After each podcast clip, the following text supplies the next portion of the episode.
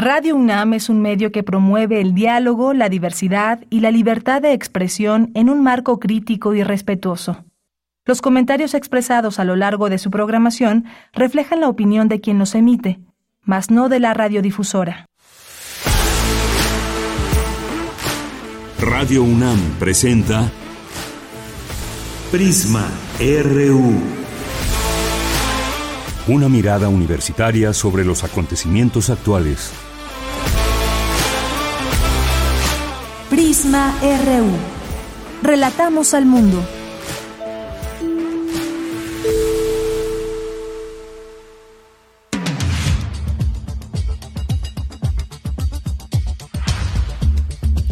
¿Qué tal? Muy buenas tardes. Gracias por acompañarnos aquí en Prisma RU. Estamos iniciando otra semana más juntas, juntos, en este día 23 de octubre del año 2023, lunes para muchas personas quizás un, un lunes difícil, como muchos lunes, en donde arranca una semana llena de pues de trabajo, a veces más pesado que otros días, llegar al lunes cuando se viene, por ejemplo, de alguna vacación, de una fiesta o de seguir trabajando durante el fin de semana. Bueno, lo que les deseamos aquí es que tengan un gran inicio de semana que compartan con nosotras y nosotros sus opiniones sobre los temas que vayamos platicando en este espacio y lo pueden hacer en nuestras redes sociales en arroba prisma.ru, en Twitter o X y en Facebook como Prisma RU, así nos encuentran. Y yo soy de Yanira Morán y me da mucho gusto que estén aquí con todo este equipo para eh, pues tener toda la información iniciando la semana, qué hubo el fin de semana también y entre otras cosas pues estuvo esta reunión en donde pues varias personas de países, 10 naciones de América Latina y el Caribe pues acordaron un paquete de acciones conjuntas para enfrentar la migración, este problema que hemos tenido ya de hace mucho tiempo, pero que se ha intensificado respecto al número de personas que pasan por nuestro país y distintos países que tienen que ver con eso de la migración. Están Belice, Colombia, Costa Rica, Cuba, El Salvador, Haití, Honduras, Panamá, Venezuela, y todos estos países suscribieron esta declaratoria ahí en Palenque, Chiapas, derivada de dos horas y media de trabajos, diálogos entre misiones, entre ellos seis jefes de Estado. De esto vamos a platicar más adelante y lo haremos con el doctor Tonatiu Guillén López, que nos hablará de este tema importante. Son acciones que van a permitir cambios en la región respecto a la migración o solamente fue una reunión de buenos deseos. Vamos a platicarlo con él. Nos enlazaremos también hasta Argentina con un periodista mexicano que radica allá en Argentina. ¿Cómo quedaron las elecciones en la primera vuelta en este país? Eh, Milei dio la sorpresa de no ser el favorito en esta primera vuelta. Eh, ¿Qué expectativas hay para la segunda y quién quede de presidente de Argentina. Vamos a ver todos los pormenores que hay. Hubo también un alto índice de personas que no votaron y esto sin duda hay que destacarlo. Vamos a platicar también, les vamos a invitar a un seminario de economía agrícola. El doctor Huberto Salgado, coordinador de este de este seminario nos va a platicar sobre este tema, nos va a invitar. Vamos a tener en nuestra segunda hora a la maestra Joana Blanco, a Irving Alexis López. Ellos vienen de eh, de la Facultad de Artes y Diseño y nos van a invitar a un evento cultural y artístico en torno a las celebraciones de Día de Muertos. Ya empezamos a hablar de Día de Muertos, por supuesto. Bueno, ya no se diga en las tiendas que desde hace un mes están con los panes de muerto ya de, de una vez y ya empezamos a ver también todo lo referente a Navidad. Pero bueno, aquí vamos más o menos al tiempo y ya se preparan eh, pues eventos culturales como este ahí en la FAD y le tendremos todos los detalles. También tenemos la invitación a un coloquio internacional, la transformación democrática en disputa. Estará con nosotros el doctor John Ackerman. Tendremos también hoy la cartografía RU de Otto Cáceres. Tendremos la información universitaria con nuestras reporteras. Tendremos la información cultural, la información nacional e internacional. Así que, pues no se diga más. Quédese aquí en Prisma RU 96.1 de FM. Desde aquí, relatamos al mundo.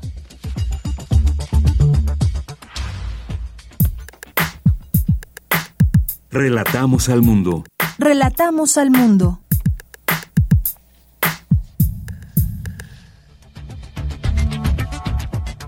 La una con siete minutos en la información universitaria inauguran la quinta edición de Geópolis 5.0 Encuentro de Ciencias, Artes y Humanidades.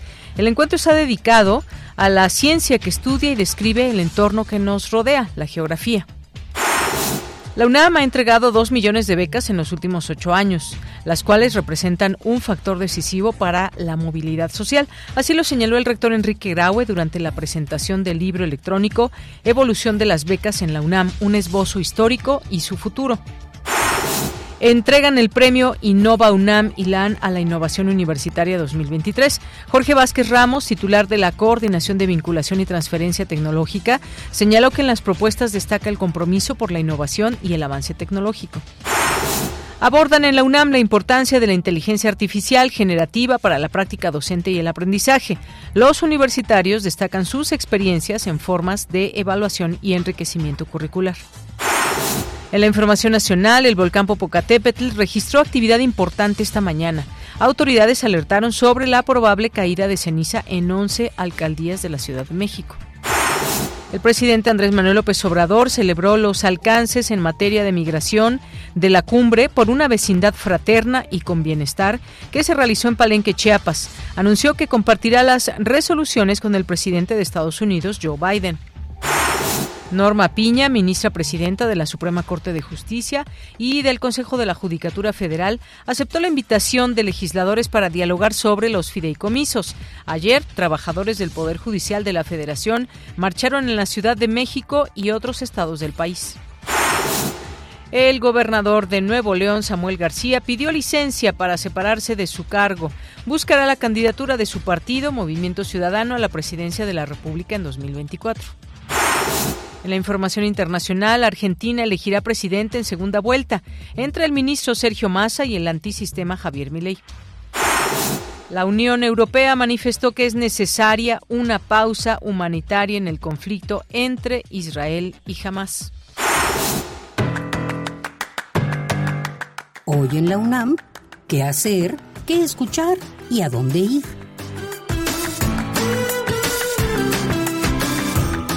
Hoy es lunes de Gaceta UNAM y en su portada nos presenta el tema Vivir con dolor. Acostumbrarse a ese suplicio crónico genera daños físicos, psicológicos y sociales. 40 millones de mexicanos lo padecen, casi 3 de cada 10 según el INEGI, en el mundo, una de cada cinco personas. Además, en la publicación universitaria encontrarás el reportaje especial acerca del incumplimiento de los acuerdos internacionales contra el cambio climático. Los investigadores universitarios aseguran que de seguir así, el incremento de la temperatura en el mundo superará con creces el límite de 2 grados centígrados establecido como objetivo por las naciones, con el fin de evitar los efectos más peligrosos. Toda la información la podrás encontrar en la Gaceta de la UNAM de hoy lunes 23 de octubre. Consúltala en el sitio oficial gaceta.unam.mx.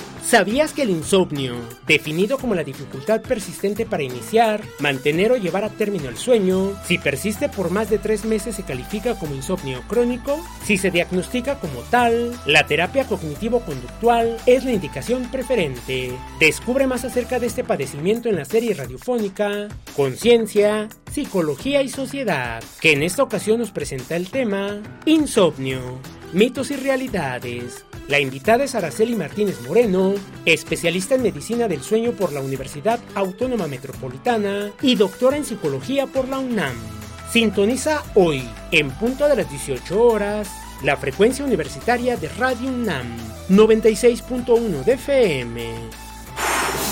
La sala Julián Carrillo de Radio UNAM te invita a la función de la puesta en escena Un bolero enamorado, un musical de boleros e historias de boleros, bajo la dirección de Sergio Rued. A través de las piezas más icónicas de este género musical, se plantean diversas vivencias y situaciones que suelen darse en las relaciones de pareja. La función se lleva a cabo todos los lunes de octubre en punto de las 20 horas en la sala Julián Carrillo de Radio UNAM. La entrada es libre y el aforo limitado.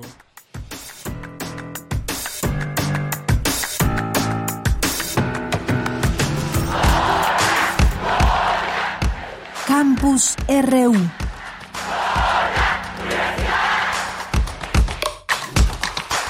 Una de la tarde con 12 minutos. Entremos en nuestro campus universitario de este día, lunes 23 de octubre. Me enlazo con Cindy Pérez Ramírez, que nos tiene la información de la inauguración de la quinta edición de Geópolis 5.0, Encuentro de Ciencias, Artes y Humanidades. ¿Qué tal, Cindy? Muy buenas tardes.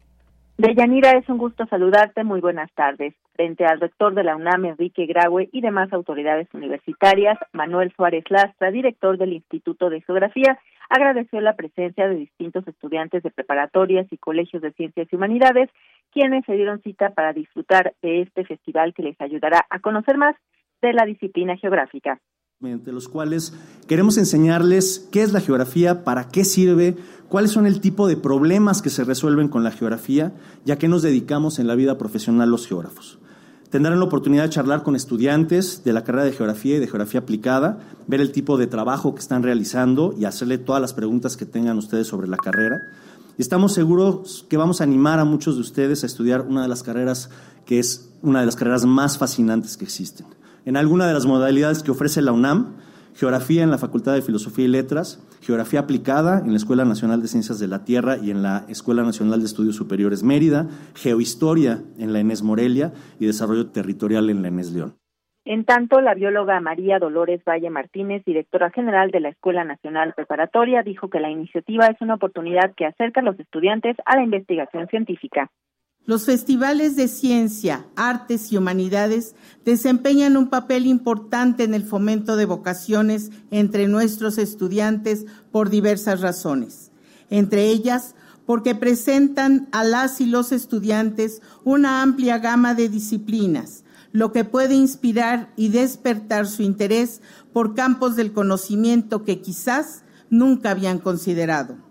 El ver experimentos emocionantes, proyectos innovadores y hablar con científicos, artistas, investigadores y expertos en diversos campos motiva a explorar diversas carreras. Leyanira, la quinta edición de Geópolis, 123 grados, encuentro de ciencias, artes y humanidades, se estará realizando el día de hoy y entre los temas que se abordarán son tormentas eléctricas, alimentos marinos, charlas con futuros geógrafos, entre otros. Este es mi reporte. Gracias, Cindy. Muy buenas tardes. Muy buenas tardes. Y vamos ahora con mi compañera Virginia Sánchez. En los últimos años, la UNAM ha entregado dos millones de becas, detalló el rector Enrique Graue. Cuéntanos, Vicky. Muy buenas tardes. Hola, ¿qué tal? Ya muy buenas tardes a ti y al auditorio del Prisma RU. Durante ocho años, casi tres cuartas partes del estudiantado contó con alguna beca y hay que seguir adelante, pues representan un factor decisivo para lograr la, la movilidad social que se ha trazado la UNAM. Así lo señaló el rector Enrique Graue durante la presentación virtual del libro electrónico Evolución de las becas en la UNAM, un esbozo histórico y su futuro. Ahí hizo un reconocimiento al Comité Técnico Institucional de Becas de la UNAM por el texto y por supervisar e idear políticas para distribuir las subvenciones a fin de que llegaran a quienes más las necesitan aún en los momentos más difíciles como la pandemia por COVID-19. Asimismo, subrayó, este libro ofrece un recuento histórico de las becas en la educación universitaria, así como un diagnóstico situacional de la Universidad Nacional y servirá como hoja de ruta para la siguiente administración central de la universidad. Escuchémoslo millones de becas dadas a lo largo de estos ocho años. Tres cuartas partes del estudiantado, o casi tres cuartas partes, tienen alguna forma de las 60 modalidades de becas que se cuentan. Yo estoy seguro que este texto será pues, una hoja de ruta para la siguiente administración central de la universidad para poder evaluar qué debe quedarse, cómo puede mejorarse, qué debe seguirse haciendo, por qué tenemos que seguir luchando.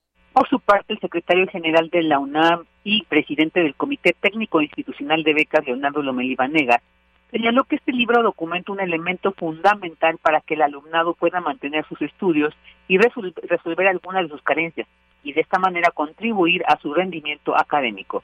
También destacó el que estas becas, donde confluye el apoyo de diversas partes, lograron hacer la diferencia en muchos hogares durante la pandemia. Escuchemos dos de cada tres estudiantes cuentan con una beca o apoyo para realizar sus estudios, nos habla de una evolución muy interesante en donde lo mismo se combinan recursos del Estado con recursos propios, con aportaciones que vienen ya sea de otros actores como la Fundación UNAM o el programa de vinculación con los egresados de la universidad. Sin duda fue una hazaña que nuestros estudiantes no se quedaran sin ese recurso, precisamente porque probablemente fue cuando más lo necesitaron. Muchos hogares se vieron privados de otras fuentes de ingreso y en ese momento el tener una beca podía hacer la diferencia. También presente en esta presentación Germán Álvarez Díaz de León, director general de Orientación y Atención Educativa y responsable del Comité Técnico Institucional de Becas, señaló que son diversas las entidades que participan en esta estrategia y aseguró que las becas son una forma de equilibrio social, pues le pueden cambiar la vida a las y los universitarios. Mientras que la tesorera de la UNAM, Guadalupe Mateos Ortiz, detalló que las iniciativas y decisiones del Comité Técnico Institucional de Becas han permitido entregar más de 2 millones de apoyos entre 2015 y 2023 y se han sumado 290 mil estudiantes más. Esta es la información de ella. Bien, Vicky, muchas gracias y muy buenas tardes. Buenas tardes. Vamos ahora con Dulce García. Abordan en la UNAM la importancia de la inteligencia artificial generativa para la práctica docente y el aprendizaje de los universitarios. Cuéntanos, Dulce, buenas tardes. Así es, Deyanira, muy buenas tardes a ti al auditorio. Deyanira, la universidad inauguró la primera jornada de inteligencia artificial generativa, UNAM 2023, organizada por la Coordinación de Universidad Abierta, Innovación Educativa y Educación a Distancia de nuestra Casa de Estudios de Yanira. El encuentro aborda temáticas como las prácticas docentes que incorporan la inteligencia artificial generativa, es decir, el diseño de experiencias de aprendizaje, evaluación, enriquecimiento curricular, entre otras así también como la experiencia de estudiantes al aprovechar la inteligencia artificial generativa en sus procesos de aprendizaje. Ahí estuvo presente el doctor Melchor Sánchez Mendiola, coordinador general de la CUAYET. Él habló de cómo las nuevas tecnologías han cambiado las formas de comunicarnos. Escuchemos. Pero virtualmente tenemos esta posibilidad del diálogo en paralelo para ir teniendo este flujo de información multidireccional en diferentes capas. Y bueno, Deyanira, por otra parte, habló también de la necesidad de analizar de qué manera se usa hoy la inteligencia artificial. Esto sobre todo después de la proliferación que se dio de esta tecnología debido a la pandemia de COVID-19. Escuchemos nuevamente sus palabras. Es como fue el otoño del 2020, cuando la pandemia para la educación en línea, en donde vino toda esta educación remota emergencia. En varios países en este otoño, muchos estudiantes están entrando a la universidad ya con una comprensión operativa y uso en la práctica de la herramienta eh, y esperemos pues que sea este parteaguas, pero para lo bueno y no para toda la cuestión apocalíptica que también es tan frecuente usar. mira, en este encuentro se analizará también qué impacto está teniendo la inteligencia artificial generativa en la UNAM y cuáles son los futuros de esta herramienta dentro de nuestra casa de estudios. Para más información, se pueden consultar las redes sociales de la Cuayet. Es el reporte. Bien, pues muchas gracias, gracias Dulce. Vamos ahora rápidamente con Emiliano Tobar, que nos tiene esta, esta información. Manifestantes pro-Palestina exigen que México condene el genocidio de Israel. Adelante.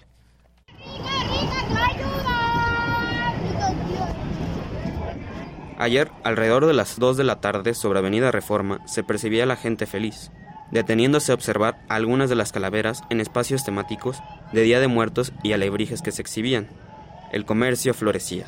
Se vendían elotes, esquites, tlayudas y demás alimentos mientras que una gran cantidad de gente transitaba por el pavimento. De un momento a otro, el contraste de las calles sería notorio tras el ocupamiento de la vialidad por parte de un grupo de marchantes que rechazaban enérgicamente la violencia en Medio Oriente. Es una convocatoria de distintas organizaciones, de algunos grupos de solidaridad con Palestina, nos hemos dado cita el día de hoy para pues, justamente denunciar el bombardeo criminal que está llevándose adelante sobre la franja de Gaza, eh, la política de apartheid que mantiene el Estado de Israel sobre el pueblo palestino y decir que eh, pues no es una guerra, es un genocidio, es una política que está teniendo ahora el gobierno de Netanyahu, un gobierno de extrema derecha en Israel, que está provocando justamente una escalada eh, en todo el mundo árabe, ¿no? Entonces, nosotros pensamos que hay que luchar por la autodeterminación del pueblo palestino y, bueno, en contra de esta política criminal del Estado sionista. En algunos carteles se leía, Gaza, resiste, Palestina, existe. Alto a la masacre contra el pueblo palestino, no a la barbarie y locura de Benjamín Netanyahu. Se observaba una avenida Reforma dividida. De un lado de la acera, manifestantes exigiendo un alto a los bombardeos, a la violencia. Del otro, un día como cualquiera. Para Prisma RU, Emiliano Tobar.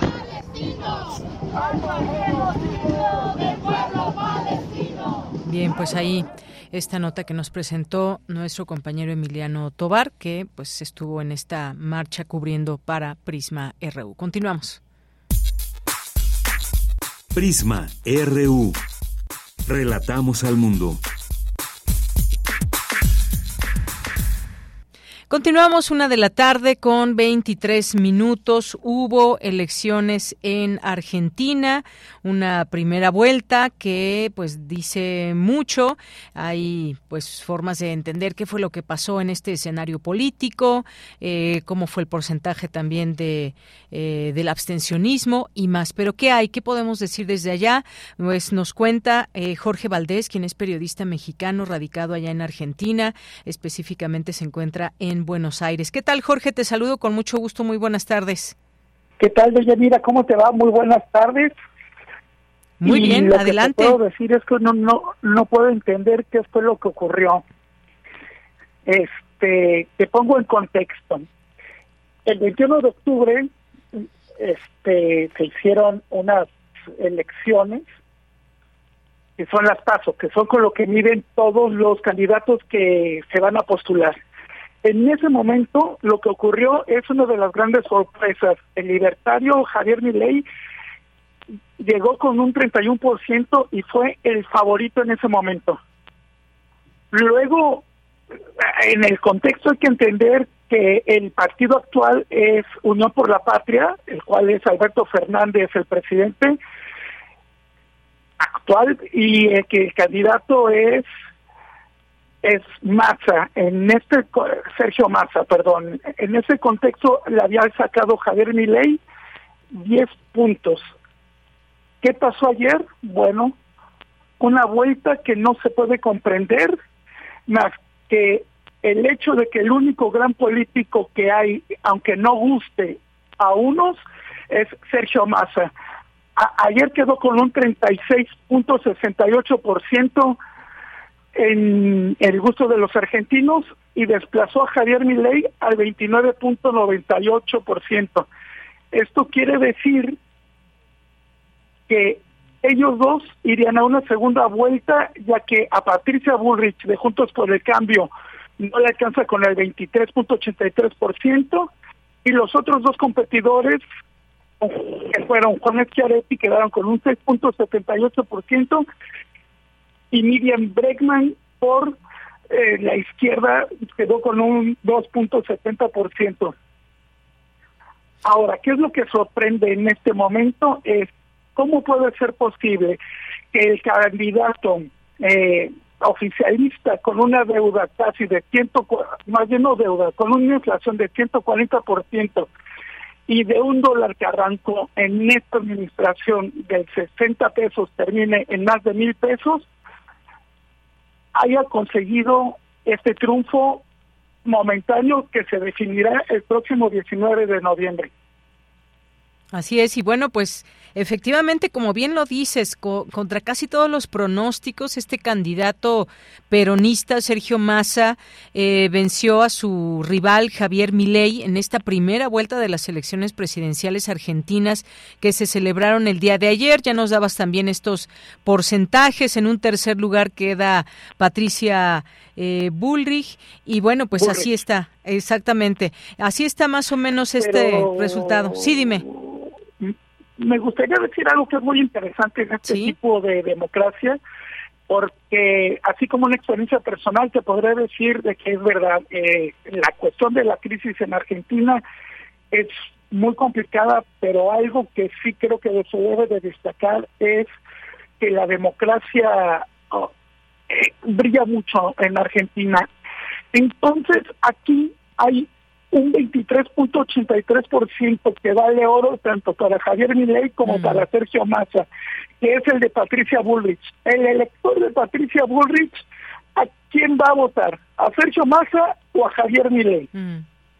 De, hecho, desde ayer eh, la, la manera en la que se aproximaron después de llegar a este último, a estos últimos 100 metros de la carrera presidencial es cero confrontación, es invitación a trabajar todos juntos y voy a poner por un lado el caso de Sergio Massa. ¿Se puede hablar de peronismo? Sí, pero me parece que aquí hay el fin de una era que es el kirchnerismo, la representación de toda una era que empezó con Néstor, con Néstor Kirchner y la siguió Cristina Fernández de Kirchner, parece ser que con la presencia de Sergio Massa culmina, ya que Sergio Massa en algún momento, nada más para dar un poco de contexto, este acusó a, Cristina Kirchner de malos manejos y él lo que quería era, la acusó de hecho, de corrupta y hasta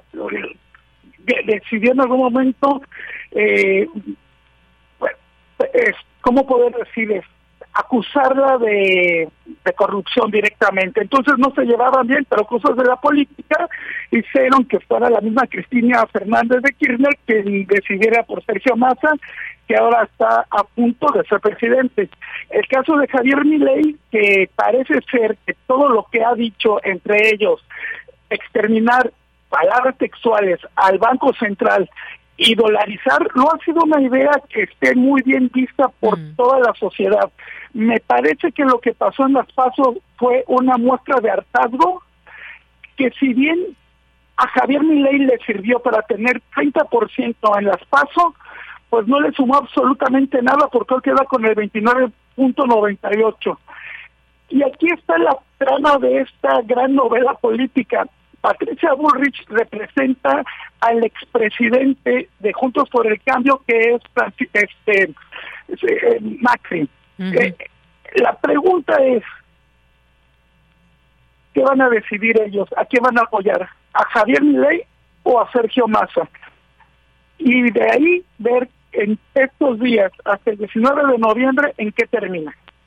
Oye, pues sí, se pone muy interesante porque este 20% que logra Patricia Bullrich, pues se dividirá entre uno y otro, ya sea con eh, Milei o con Sergio Massa. Veremos qué es lo que pasa, pero está, y hay que mencionarlo, Argentina, pues en medio de esta, de esta crisis económica donde hay definiciones, donde qué es lo que le conviene más a los argentinos en este sentido, votar por uno u otro, qué representa uno u otro, qué representa el peronismo, qué representa este candidato Milei, que ha sido, pues sí, muy polémica todas sus declaraciones y no, como dices, no ha caído muy bien entre, entre todas las personas y sin embargo, pues logra esta cantidad de votos que se incrementarán. Eh, pues en su momento tendrán que ser, pues seguramente se dividirá un poco ahí el voto con los que tenga o los que habían votado por Patricia Bullrich, pero veremos. Interesante este escenario, Jorge. Y por último, y si me da tiempo nada más, unos últimos segundos para decirte cómo queda conformada la Cámara de Diputados y la Cámara de Senadores, que ayer también este, se definió. Y bueno, lo que sí, antes de decir los números, debo decir que el presidente que llegue no va a tener la mayoría. Eso quiere decir que esa era de estar conmigo o en contra de mí, ya no, aunque uno quiera, no se va a poder realizar. En el caso de la Cámara de Diputados, Unión por la Patria, uno de tantos nombres que ahora tiene el peronismo, se queda con 105 asientos. Juntos por el Cambio se queda con 93. La Libertad Avanza, que es la de mi ley. Bloques Federales se queda con 16 y Frente de Izquierda se queda con 5 o sea, a nadie le alcanza para hacer algún tipo de decisión por sí solo. Cámara de Senadores, Unión por la Patria, la de Sergio Massa, queda con 32 asientos, Juntos por el Cambio, esa indefinición que ya no acompaña eh, Bullrich, se queda con 24, la Libertad Avanza, la de Miley, se queda con 8, y el resto se queda con 8 asientos. Entonces, este país va a tener que empezar a convivir entre sus fuerzas políticas para poder salir adelante. Claro, pues sí, buen punto también esto de lo que sucedió ahí eh, con los diputados, con los senadores y cómo quedará este Congreso que no se tiene mayoría en todo caso para cualquiera de los dos candidatos en la segunda vuelta, Sergio Massa o Javier Milei. Bueno, pues Jorge Valdés, muchas gracias por este reporte, por contarnos pues esto que sucedió la jornada de ayer allá en Argentina. Muchas gracias. No, muchas gracias a ustedes y bueno, ya queremos informando porque la verdad es que esto se pone bueno. ¿eh? Muy bien. Bueno, pues gracias. Un abrazo y hasta luego. Hasta luego, un abrazo. Bien, pues ahí está Jorge Valdés, periodista mexicano radicado en Argentina. Y este panorama que de alguna manera, pues muchas, muchas notas así lo encabezan y sobre todo cuando se fue siguiendo toda esta información, lo que se esperaba quizás era pues esa poco porcentaje, pero a favor de Javier Milei. Da la sorpresa este candidato peronista, Sergio Massa, pero las cosas pueden cambiar, dado también esta posibilidad de que los votos que logró Patricia Bullrich, que fue el 20%, eh, pues se divida entre uno u otro candidato y de esta manera pues podamos tener ya mucho más claro este panorama. Seguramente allá pues también las encuestas que se vayan realizando y demás, pero pues será el próximo mes de noviembre cuando Argentina sepa quién será su próximo presidente. 13 con 34 minutos, continuamos. Tu opinión es muy importante. Escríbenos al correo electrónico prisma.radiounam@gmail.com. Y me da mucho gusto recibir esta tarde aquí en Prisma RU de Radio UNAM al doctor Tonatiu Guillén López. Él es doctor en Ciencias Sociales con especialidad en Sociología por el Colegio de México. Es investigador del Programa Universitario de Estudios del Desarrollo. Colabora en la línea de investigación Ideas del Desarrollo en las temáticas de migración internacional y sobre las fronteras norte y sur de México. Bienvenido, doctor. Muy buenas tardes. ¿Qué tal? Muy buenas tardes. Eh, gracias por la invitación. Doctor, pues preguntarle sobre estos acuerdos de Palenque, Chiapas, aquí en México, donde se reunieron eh, presidentes diplomáticos de América Latina, una medida que se habla sin precedente ante los tantos retos que hoy significa la crisis migratoria en el hemisferio, diez naciones de América Latina y el Caribe, que acuerdan un paquete de 13 acciones conjuntas para enfrentar los flujos eh, migratorios. ¿Qué le ha parecido en sí esta reunión? Y por supuesto, estos distintos acuerdos? De entrada, la reunión eh, es valiosa. Creo que cualquier evento de estas características latinoamericano en, diversos temas, ahora fue migración, son iniciativas importantes eh, no solo porque ratifican lazos de, solidaridad regional, sino también porque pueden abrir eh, brecha en la solución de problemas compartidos, como es la cuestión de migración. Eh, hasta ahí creo que no habría mayores eh, observaciones sobre el evento, sin duda importante. Lo que lo que sí es necesario revisar con detalle es justamente tu segunda parte de la pregunta, que son los acuerdos.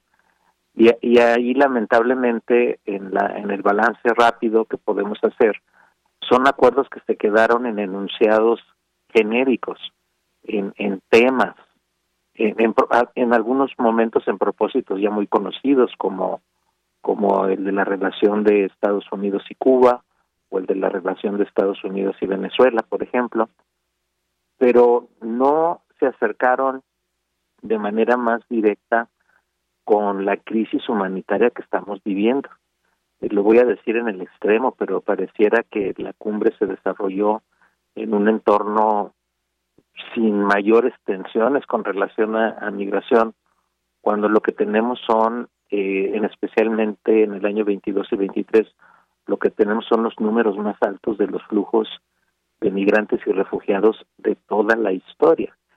no hay precedente de tantas personas en movilidad y, y, y la cumbre no abordó de manera directa los, los factores de, de esta movilidad y sobre todo los factores que en cada país se han convertido en, en los motivos obligados de desplazamiento.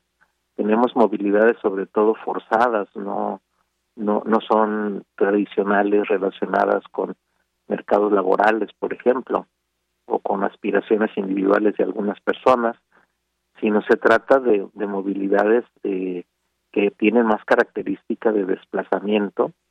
Y por lo mismo en esta reunión el, ese tono de desplazamiento, esas características de sufrimiento humano literal que está detrás de, de, estos de estos movimientos de población tan grandes, pues no no están tocados directamente, están en reitero muy distantes en grandes asuntos, grandes temas que no es que estén mal, pero simplemente si hay una distancia eh, muy marcada entre estos grandes temas, grandes propósitos y del otro lado la realidad inmediata que tenemos en curso en toda la región, desde desde norte de, de la parte norte de América del Sur hasta hasta la frontera México Estados Unidos y más allá.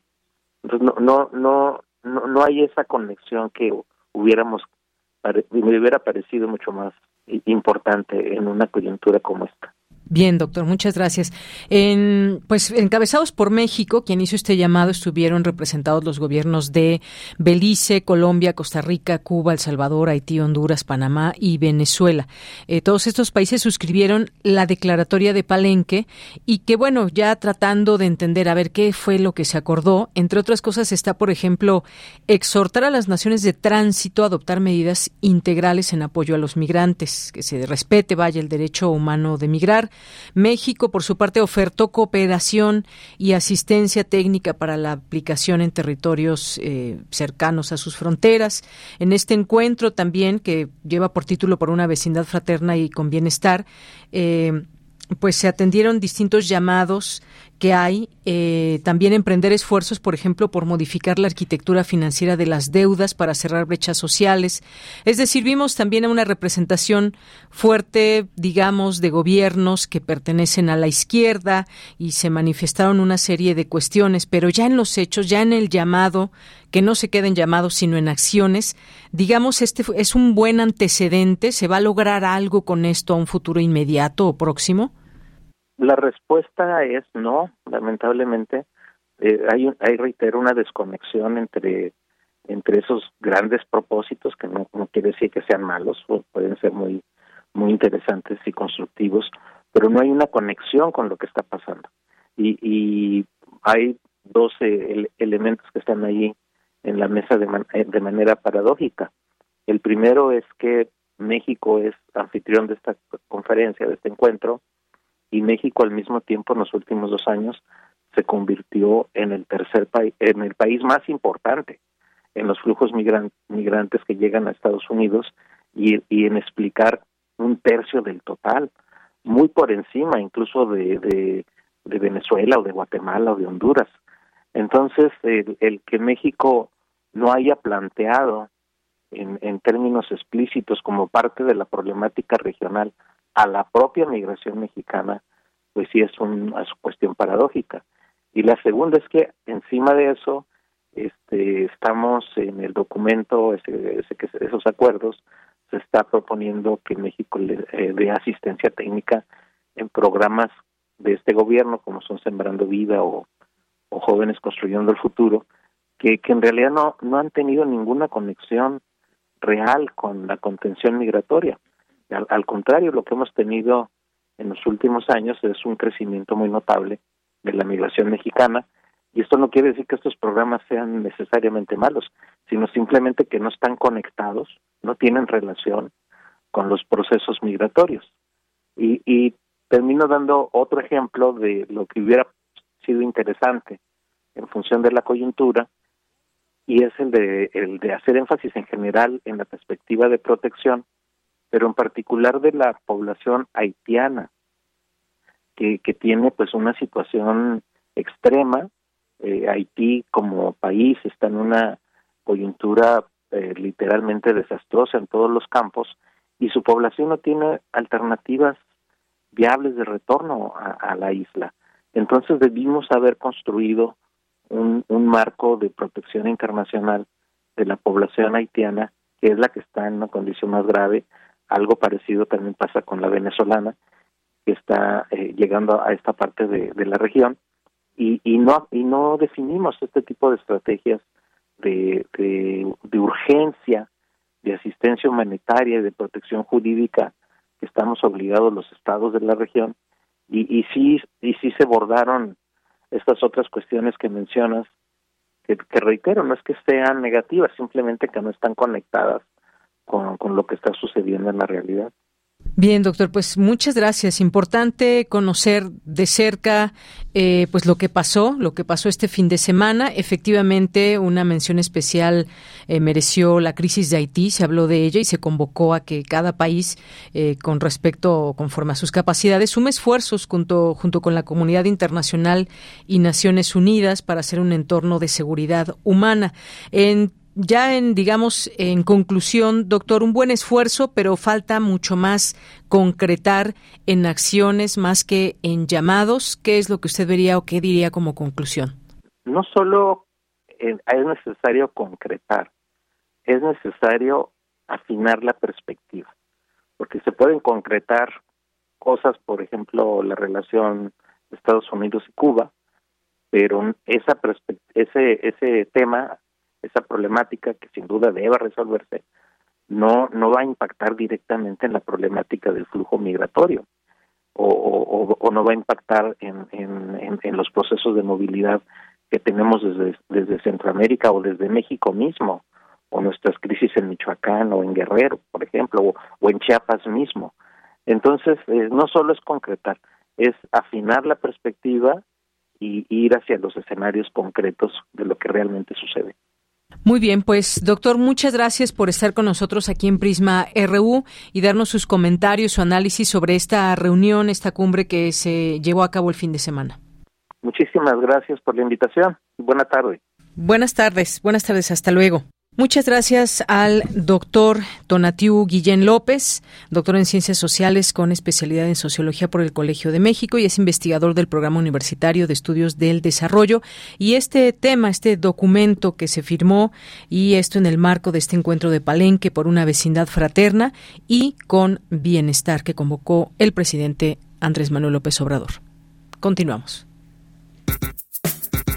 Prisma RU. Relatamos al mundo. Bien, pues vamos ahora a invitarles a un seminario de economía agrícola, el sector agroalimentario mexicano ante la nueva fase de incremento de precios en los alimentos. ¿De qué trata? ¿Cuándo comienza? Y más, todos los detalles nos los va a dar el doctor Huberto Salgado, que es coordinador justamente de este seminario. Doctor, bienvenido, muy buenas tardes. ¿Qué tal? Muy buenas tardes. Muchísimas gracias por la invitación. Gracias a usted por estar aquí en este espacio y hacernos esta invitación. A ver, cuéntenos de qué trata este, este seminario. Está ligado a la economía agrícola. Muchísimas gracias. Sí, eh, mira, eh, la idea de organizar este seminario eh, surge precisamente porque tras la pandemia por COVID-19, digamos en este escenario que lo podríamos denominar como pospandémico, comenzaron a surgir una serie de elementos que eh, provocaron un incremento en los precios de los alimentos, ¿no? Es decir, eh, pues en los hogares mexicanos eh, nos percatamos de que cada vez nuestros ingresos pues no eran lo suficientemente altos como para adquirir pues toda la canasta, digamos, básica de alimentos, ¿no? Eh, y esto se debió básicamente a la reactivación, digamos, de la economía tras de estas políticas de restricción a la movilidad, sumado con otros factores de la especulación eh, de los eh, commodities, es decir, de, los alimentos ¿no? En, los mercados financieros. Y otro elemento también a considerar fue el conflicto geopolítico entre Rusia y Ucrania, principalmente porque Rusia es uno de los principales exportadores de fertilizantes a nivel mundial y eh, pues es uno de los insumos para poder eh, generar eh, pues toda la producción agrícola en buena parte del mundo. Entonces todos estos elementos nos ayudan a comprender por qué se dio este proceso, digamos, esta espiral inflacionaria, y la idea del, del seminario es, además de analizar todos estos factores, la idea es que se genere como un foro de discusión para eh, analizar, por ejemplo, las políticas públicas que se hicieron de corto plazo para contener eh, esa espiral inflacionaria que, eh, digamos, se contagió eh, de nivel internacional hacia nuestro país, pero también pensar en políticas de mediano a largo plazo para tratar de solventar este tipo de problemas ¿no? y reducir nuestra vulnerabilidad, digamos, con el exterior. Así es. Pues sí, importante conocer todo esto de expertos que habrá. Ahora, esto se llevará a cabo del 24 al 26 de octubre, es decir, empieza ya mañana, desde las 10 de la mañana a las 3 de la tarde. ¿Dónde, cómo, cuándo se pueden inscribir ya las personas que puedan estar interesadas en, en conocer y ser parte de este seminario, doctor? Sí, por supuesto. Eh, se pueden inscribir en la página del Instituto de Investigaciones Económicas de la UNAM ahí aparece el, el evento, ¿no? En la parte de difusión de esta página y ahí mismo pueden eh, generar su inscripción para eh, asistir al evento. Eh, se está entregando una constancia para de, asistencia y el evento se va a llevar a cabo en el Instituto de Investigaciones Económicas de la UNAM que se ubica en circuito Mario de la Cueva. ahora bien, si no pueden, digamos, acompañarnos de manera presencial, se va a realizar eh, una transmisión simultánea eh, por eh, YouTube en el canal oficial de el, de videoconferencias del Instituto de Investigaciones Económicas de la UNAM. Entonces pueden ingresar y estar ahí muy atentos a la, a la señal en vivo que iniciaría en punto de las 10 de la mañana. Muy bien, bueno, pues ahí está este tema. Recuerdan, así se llama este seminario de economía agrícola, el sector agroalimentario mexicano ante la nueva fase de incremento de precios en los alimentos. No sé si quiera mencionarnos algo más con respecto a este seminario, doctor. ¿Algunos pues ponentes o temas específicos que se vayan a tratar? Exactamente, sí, pues bueno, tenemos una serie de expertos que van a estar eh, abordando diversas eh, temáticas asociadas a las digamos, a las políticas públicas eh, vinculadas, digamos, a, la, al control o, la mitigación de estos efectos este, internacionales.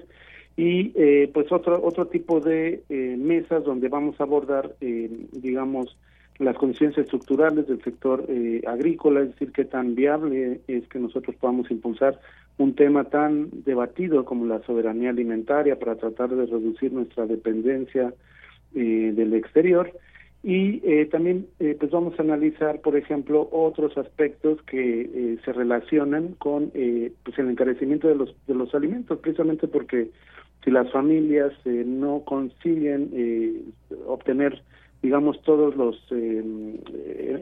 calorías este, que estaban digamos adquiriendo no debido al incremento en los costos de los precios de alimentos pues esto va a tener problemas sobre la alimentación de la población. Es decir o dejaron de, alimentarse, por un lado, o se reduja la, calidad del alimento que estaban adquiriendo. ¿no? Entonces, hay toda una serie de elementos y aristas que es necesario este, analizar como consecuencia de ese incremento en el precio de los alimentos y nos van a acompañar algunos eh, especialistas, por ejemplo, eh, como el doctor Julio Volvitnik, que analizará, por ejemplo, qué impacto tiene la pobreza en México sobre, eh, digamos, este incremento en los precios de los alimentos entre otros este, tantos temas, ¿no? Y también me gustaría señalar que durante este seminario de economía agrícola, que es la edición cuadragésimo tercera, eh, se va a llevar a cabo la ceremonia eh, para otorgar el premio Ernest Feder, que se va a llevar a cabo el día 26 de octubre, es decir, prácticamente al cierre del evento. Muy bien. Bueno, pues dejamos esta invitación para nuestro público. Eh, doctor, muchas gracias por hacernos y dejarnos esta invitación que ya compartimos también a través de nuestras redes sociales. Muchas gracias. No, al contrario, muchísimas gracias a ustedes. Hasta luego, buenas tardes. Hasta luego, buenas Fue el doctor Huberto Salgado, coordinador de este seminario de economía. Continuamos. Nacional RU.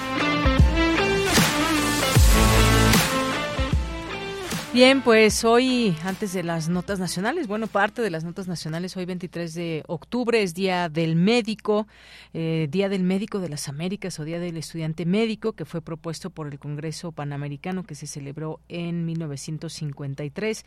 Y bueno, pues Día del Médico aquí en México. Le enviamos un saludo, una felicitación y sobre todo un reconocimiento a las y los médicos de nuestro país que, pues bueno, una, una conmemoración que fue eh, instituida en 1937 eh, durante la Convención de Sindicatos Médicos Confederados y en homenaje al doctor Valentín Gómez Farías, quien en 1833 inauguró el establecimiento de ciencias médicas en la Ciudad de México y dicho establecimiento es un antecedente de la Facultad de Medicina. Así que muchos saludos y felicitaciones a los y las médicos aquí en México y bueno, pues reciban un abrazo en las notas nacionales, pues están varios temas. Sigue toda esta polémica y todo lo que hay respecto al, al Poder Judicial, dice Norma Piña eh, la, la, presidenta de la Suprema Corte. El, judicial no es oposición política ni adversario de los otros poderes, es lo que dice Norma Piña, que está abierta al diálogo democrático para resolver el conflicto creado por la propuesta de liquidar 13 de los fideicomisos que manejan, expuso la ministra. Y bueno, pues también en otras cosas, el, eh, bueno, en esto mismo, el presidente rechaza motivos de la marcha de trabajadores del Poder Judicial, dice que no comparte que se defiendan privilegios le parece injusto, pero respeta el derecho que tienen de manifestarse, es lo que mencionó. Y bueno, pues esta nota que de pronto, pues bueno, eh, llegan a un cargo, se intentan mantener, gobernar de la manera en que mejor puedan y después se van simplemente dejan ahí a sabiendas de que hay pocas posibilidades y de ganar y me refiero a, Samuel García que ha pedido ya licencia para contender por la presidencia de la República por Movimiento Ciudadano. Se separa del cargo por un periodo de seis meses para contender por la candidatura de Movimiento Ciudadano a la presidencia. Qué vamos aprendiendo a lo largo de los años dejar ahí los cargos como lo han hecho él y otras personas no solamente él por supuesto que buscan eh, pues algún otro cargo y se les pasan los momentos y entonces tienen que hacerlo pues en los tiempos que marca la ley. Eh, también, bueno, pues eh, eh, la ministra Piña, esta marcha contra la extinción de fideicomisos del Poder Judicial que vamos a seguir platicando. Ya tuvimos también aquí en este espacio la masiva marcha por Palestina en la Ciudad de México y bueno, pues algunas de las cosas que vamos ahí que vamos ahí monitoreando desde este espacio informativo. Una con 55 minutos, nos vamos con Montserrat Muñoz. Sala Julián Carrillo presenta. Bueno, pues ya aquí nos acompaña Monse Muñoz para platicarnos de las actividades en esta semana de la sala Julián Carrillo. ¿Cómo estás, Monse? Muy bien, Deyanira, con mucho gusto de saludarte a la producción de Prisma RU, a todas, todos quienes escuchan Radio Universidad 96.1, ya esta semana desde cabina. Nos aventamos varias misiones en otras instituciones, pero viva, viva las actividades de la sala, obviamente su presencia, nuestros públicos, audiencias. Tenemos sorpresas como todas las semanas porque nuestra programación sigue vigente, consciente, coherente, sintiente y nos recibe hoy, por ejemplo, lunes a las 8 de la noche con El Bolero Enamorado, la historia de Sergio Rueda a través de los máximos boleros que ha dado la canción en español. Si ustedes quieren venir a conocer la historia de un ser que ha reencarnado muchas veces y ha tenido muchas historias de amor, también Sergio, gran maestro y actor, nos pregunta si ya hemos conocido al amor de tu vida, el amor de nuestras vidas. Pregunta para ustedes, pero vengan también a resolverla y si no, a volver a enamorarse de estas canciones hoy a las 8 con la función de teatro del el maestro Sergio Rued. También mañana tenemos videoteatro con unos éxitos, eh, bueno, ya clásicos, también obras teatrales de Mario Ficachi, el gran director. Tenemos viejas picardías, canciones y poemas de doble sentido de épocas pasadas. Yo no sé qué doble sentido, pero vengan, obviamente mayores de 15 años. Esto es el martes a las 8 de la noche. El miércoles hemos tenido gran aforo y también bastantes eh, acaloradas y apasionadas discusiones sobre el ciclo de animación, que pues también en el mes de octubre es el Día Mundial de la Animación y vamos a proyectar miércoles 25 La Tortuga Roja del 2016, una obra de estudio Ghibli de Michael Ducot Tudoc, perdón. Entonces, vengan, vengan, vengan, miércoles 6 de la tarde, Cine Club, Radio Cinema, Estudio Ghibli, función completamente entrada libre. Y los jueves de teatro tenemos varias funciones. Eh, en este jueves nos eh, identificamos con los cometas fugaces, por cierto, pues muy pertinente en esta obra de portales y eclipses. Es una obra sobre el intelecto artístico, la comunicación, dirigida por Marbet Zavala, y esto es el jueves a las 8. Por supuesto, viernes de intersecciones. Nos entusiasma mucho, como todos los viernes, presentarles propuestas que tienen que ver con fusión de géneros musicales, encuentros y juegos sonoros. Y en esta ocasión, de 9 a 10, vamos a tener una banda que es de lo mejor en la escena del free jazz, de la composición contemporánea, de la experimentación sonora, que se llaman Torso Corso interesante nombre, pero también más interesante música. Les esperamos de 9 a 10 porque va a estar increíble la propuesta. Ustedes vengan, déjense em, conquistar por esta fusión de géneros en la sala Julián Carrillo, donde, por cierto, pues gracias a todo el equipo que siempre se rifa haciendo una excelente sonorización y un excelente trabajo. Entonces, pues no los vayan a ver así a, a bares donde les va a doler el oído. Mejor vengan aquí a la sala Julián Carrillo, disfruten de esta experiencia sonora y, por supuesto, todas las actividades que ya también tenemos ahí ya sorpresas de noviembre, por ejemplo, va a haber este ballet también a las 6 de la tarde el próximo martes, en un horario ahí pues no, no tan convencional, pero 31 de octubre ahí también ballet. Y les adelantamos que en la programación de intersecciones ya tenemos hasta diciembre con varias bandas que van a cerrar, no les queremos dar spoilers, pero también pues todo noviembre va a ser incluso de jazz, de, de cumbia, va a haber cumbia, cumbia, cumbia y otros géneros. De nuevo, les pusimos toda la información y los carteles en el Facebook de la sala Julián Carrillo, en la nueva red X, eh, ex Twitter, eh, y pues ahí nos comunicamos, nos conectamos, dudas, preguntas, también mándenos mensajes y aquí les esperamos. Y dicen que, que escucharon la sección, tienen, tienen regalos, porque la otra vez también así me dijo un señor, yo vine a la obra del bolero enamorado porque escuché los últimos minutos de Prisma y Reullo, usted muy bien. Entonces, si todos quieren estar mejor, vengan, identifíquense como radioescuchas y les damos ahí una sorpresita. Bueno, pues nos gustan las sorpresas y seguramente al público, así que vengan. Gracias, Monse. Visiten el lobby con la exposición de la revista Rúbrica también y ahí nos encontramos. Claro que sí. Bueno, pues ya nos dan las dos de la tarde, nos vamos a un corte, regresamos a la segunda hora de Prisma RU. Tu opinión es muy importante. Escríbenos al correo electrónico prisma.radiounam@gmail.com.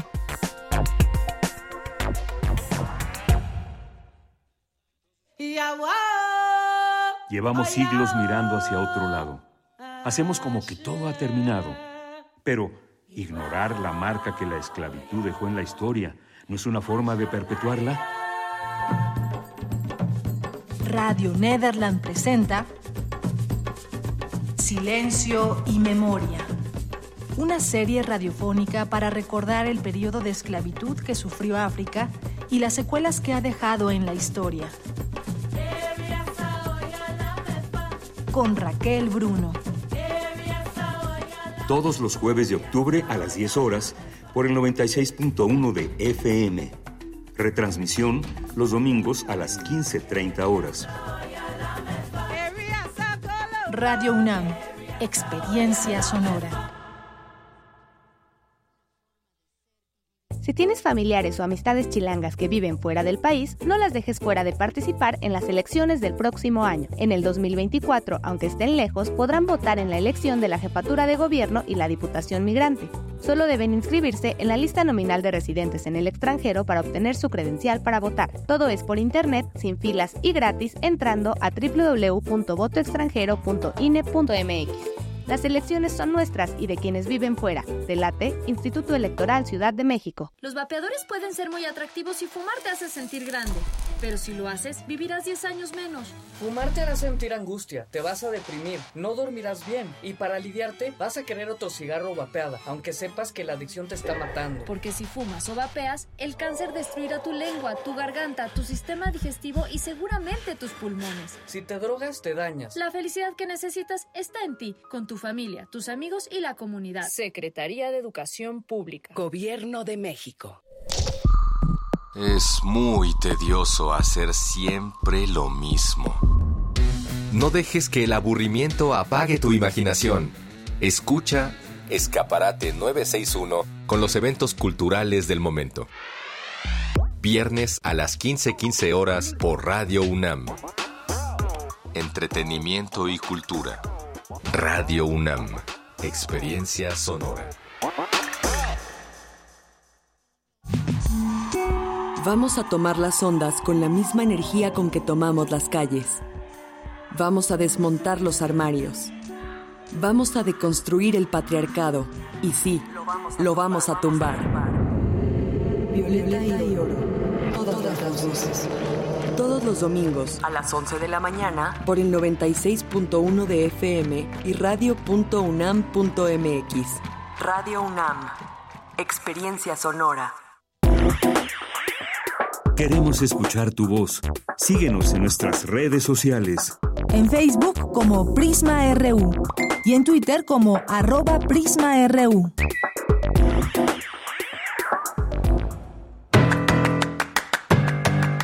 Mañana en la UNAM, ¿qué hacer? ¿Qué escuchar? ¿Y a dónde ir?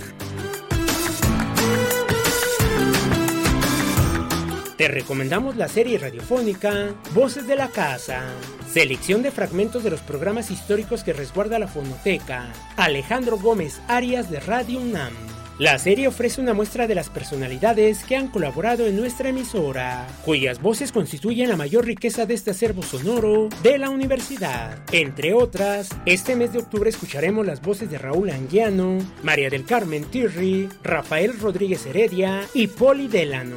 La serie radiofónica Voces de la Casa se transmite de lunes a domingo a lo largo de la programación de nuestra emisora. El Instituto de Investigaciones Económicas de la UNAM organiza el 43 Seminario de Economía Agrícola, coordinado por el doctor Huberto Salgado y el doctor Agustín Rojas. El seminario se llevará a cabo del 24 al 26 de octubre, de 10 a 15 horas. Sigue la transmisión en vivo a través de las redes sociales del Instituto de Investigaciones Económicas de la UNAM. La serie radiofónica Espacio Académico PAUNAM te espera con nuevo material. Acompaña a Ernesto Medina y Sabrina Gómez Madrid, quienes en esta ocasión nos invitan a escuchar la serie de cápsulas en las que la doctora Aide Elena Rodríguez Serrano, investigadora y académica de la Facultad de Psicología de la UNAM, nos habla sobre el tema Violencia política contra las mujeres en razón de género. Espacio Académico PAUNAM se transmite de lunes a domingo a lo largo de la programación de Radio UNAM. Para Prisma RU, Daniel Olivares Aranda.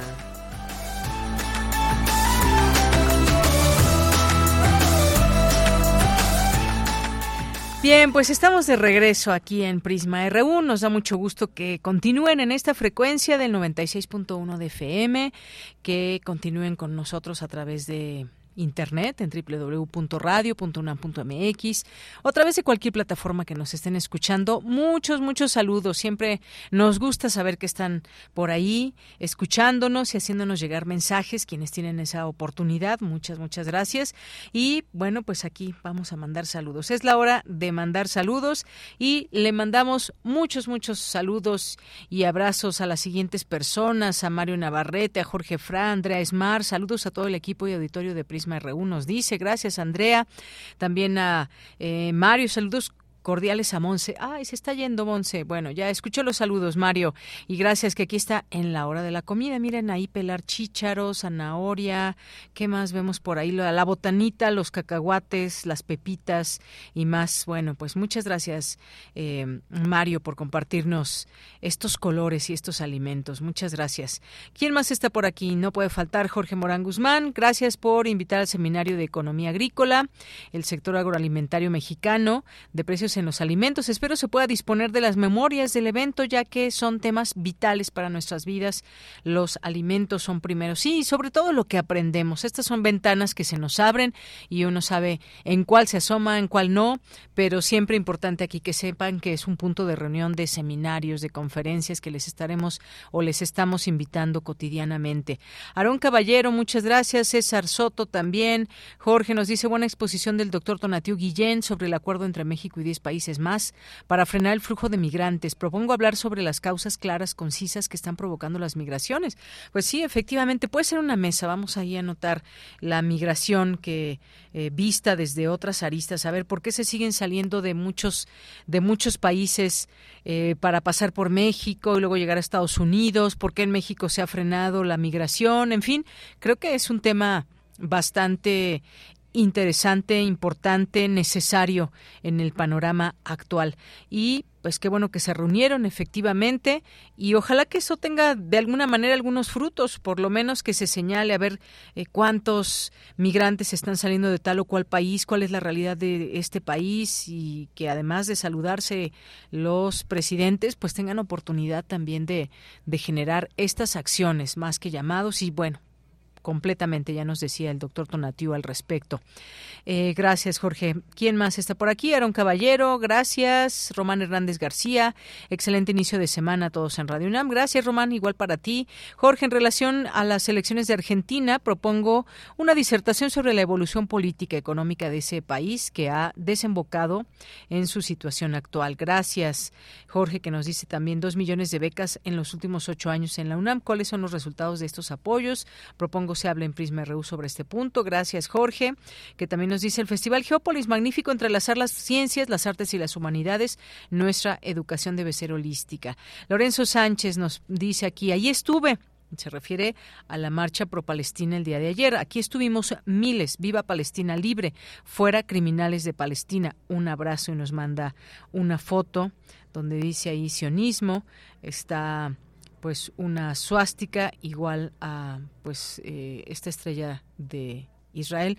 Bueno, mire, yo sé que son temas a veces muy escabrosos todos estos y me refiero a entender muchas veces las razones de tal o cual manifestación o tomar partido Israel, Palestina, ¿qué vemos alrededor? Justamente tenía yo una un debate con un grupo de personas en torno a de qué sirven las manifestaciones. A mí me parece que son necesarias, que son importantes y que son parte de la conciencia social, eh, eh, pero por otra parte también me exponían, bueno, es que no se logra nada, no parece ser una conciencia social porque las cosas no cambian en el mundo y demás, y bueno, pues ahí quienes queremos que sí cambien las cosas, si se genera con esto o no una conciencia social y más. Hay quien dice no hay que tomar partido y sin embargo se está tomando partido. El tomar una bandera de Palestina es ya tomar partido. Bueno, pues muchas gracias Lorenzo por compartirnos.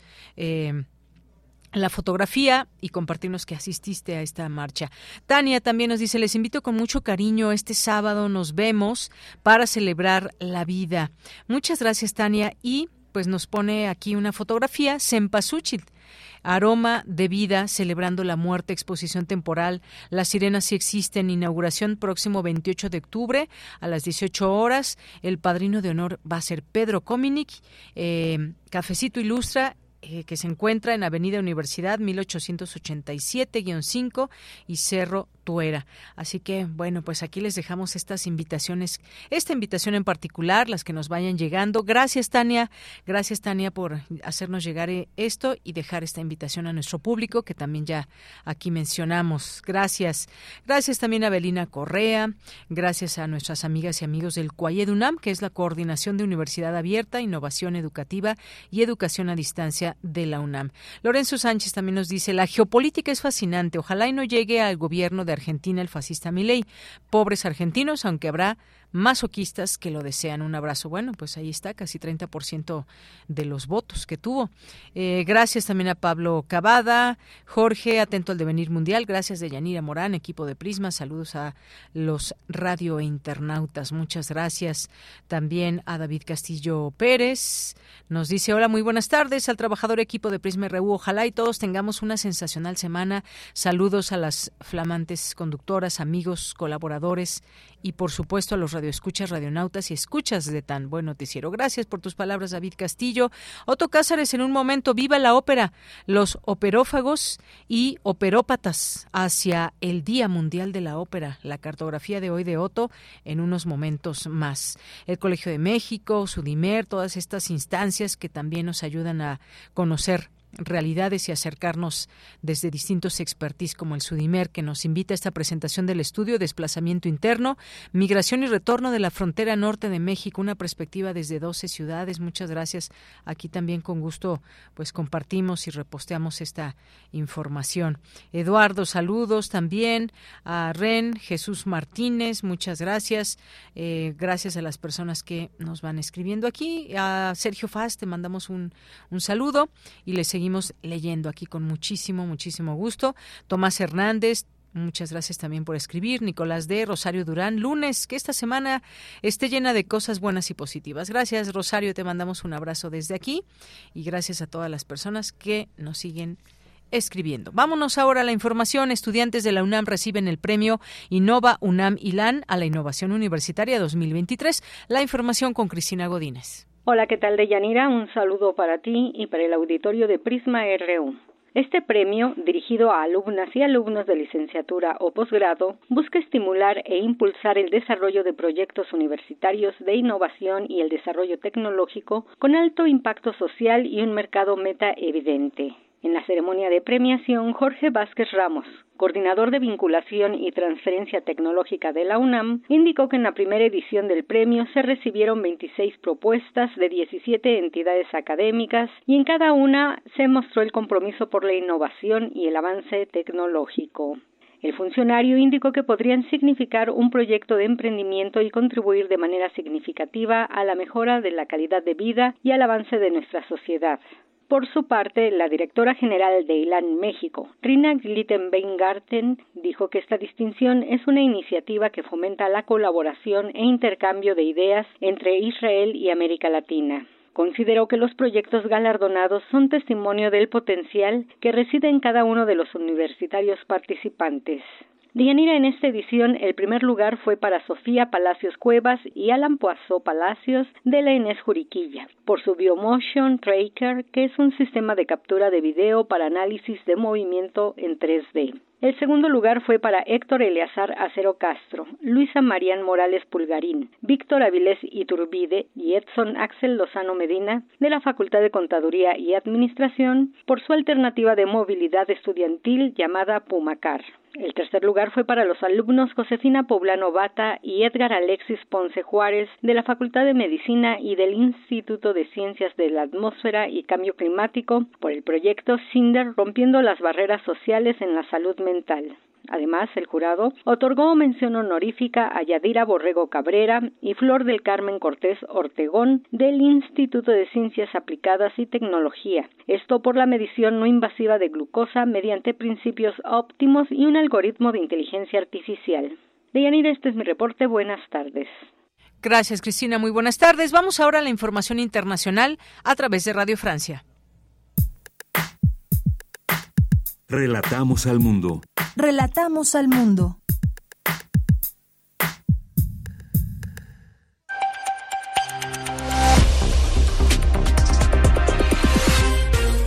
Están escuchando Radio Francia Internacional. Iniciamos con un flash informativo. Vamos con lo esencial de la actualidad mundial de este lunes 23 de octubre en tres minutos. Rafael Morán. Israel redobla los bombardeos y anuncia haber eh, realizado incursiones terrestres en la franja de Gaza con dos objetivos, luchar contra los grupos armados palestinos y recuperar información sobre los rehenes. Al sur de la franja de Gaza esta mañana un tercer convoy de ayuda humanitaria entró desde Egipto. El enclave palestino aún enfrenta una catástrofe humanitaria desde que Israel mantiene sitiado el territorio tras los ataques terroristas del movimiento islamista Hamas. Las autoridades de Hamas que controlan Gaza indican que más de 5.000 personas, en su mayoría civiles, murieron en los bombardeos israelíes en los últimos 17 días. Sorpresa electoral en Argentina. Ayer, tras la primera vuelta de la elección presidencial, el oficialista Sergio Massa encabeza los resultados con 36,6% de los votos, seguido por el candidato ultraliberal y antifeminista Javier Milei con cerca de 30% y que llama a acabar con el kirchnerismo. Su partido Libertarios que queda como la tercera fuerza de la Asamblea Nacional Argentina. Reacciones de dos votantes en Buenos Aires, un seguidor de Sergio Massa y un elector de Javier Milei. Para mí gana Massa las elecciones.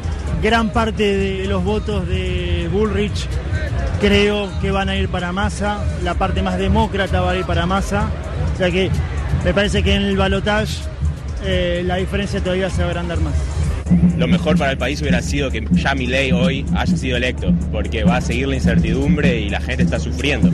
Cada vez más hambre, cada vez más inflación y lamentablemente hay gente que creen que van a salir de la pobreza y no es así segunda vuelta el 19 de noviembre. Guerra en Gaza y tensiones al norte de Israel, en la frontera con Líbano. La Organización Internacional para las Migraciones contabiliza más de 19 mil desplazados en territorio libanés por el repunte de los incidentes entre Israel y el Hezbollah libanés. Filipinas denuncia que barcos chinos colisionaron intencionalmente con barcos filipinos en una zona disputada del mar de China Meridional y convoca al embajador de Pekín en Manila Ambos países se reprochan los incidentes ocurridos el domingo cerca del atolón Second Thomas. Así concluye este flash informativo de Radio Francia Internacional.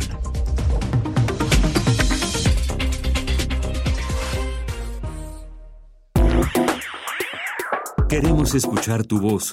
Síguenos en nuestras redes sociales. En Facebook como Prisma RU y en Twitter como arroba PrismaRU. Bien, pues estamos ya aquí de regreso para seguir platicando. Y les decía hace unos momentos que ya nos vamos preparando para todo este festejo del Día de Muertos y comenzamos a, a conocer y a saber de invitaciones, eventos. Y aquí tenemos uno eh, que es Sempasóchitl y bueno, pues es un evento cultural y artístico en torno a las celebraciones de Día de Muertos y es un proyecto de la Facultad de Artes y Diseño. Y para que nos hablen de todo esto ya tenemos aquí a nuestra invitada, nuestro invitado para que nos hablen de este de este tema, a la maestra Johanna Blanco, ella es jefa del Departamento de Profesionalización de Eventos Culturales. ¿Qué tal, maestra Johanna? Bienvenida. Muchas gracias, Deyanira, gracias por invitarnos. Un saludo a tu público. Felices de estar aquí. Qué bueno. Y también nos acompaña Irving Alexis Álvarez López, de quien es eh, de la parte de diseño y comunicación visual de la Facultad de Artes y Diseño de la UNAM y coordinando también todo este evento. ¿Qué tal, Alexis? Hola, muy buenas tardes. Muchas gracias por el espacio y por este tiempo para poder estar aquí con ustedes.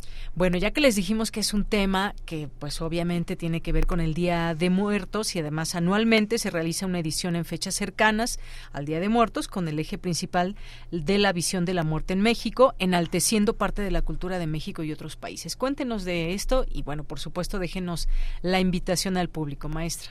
Muchas gracias. Estamos cumpliendo 18 años de hacerlo en nuestra facultad.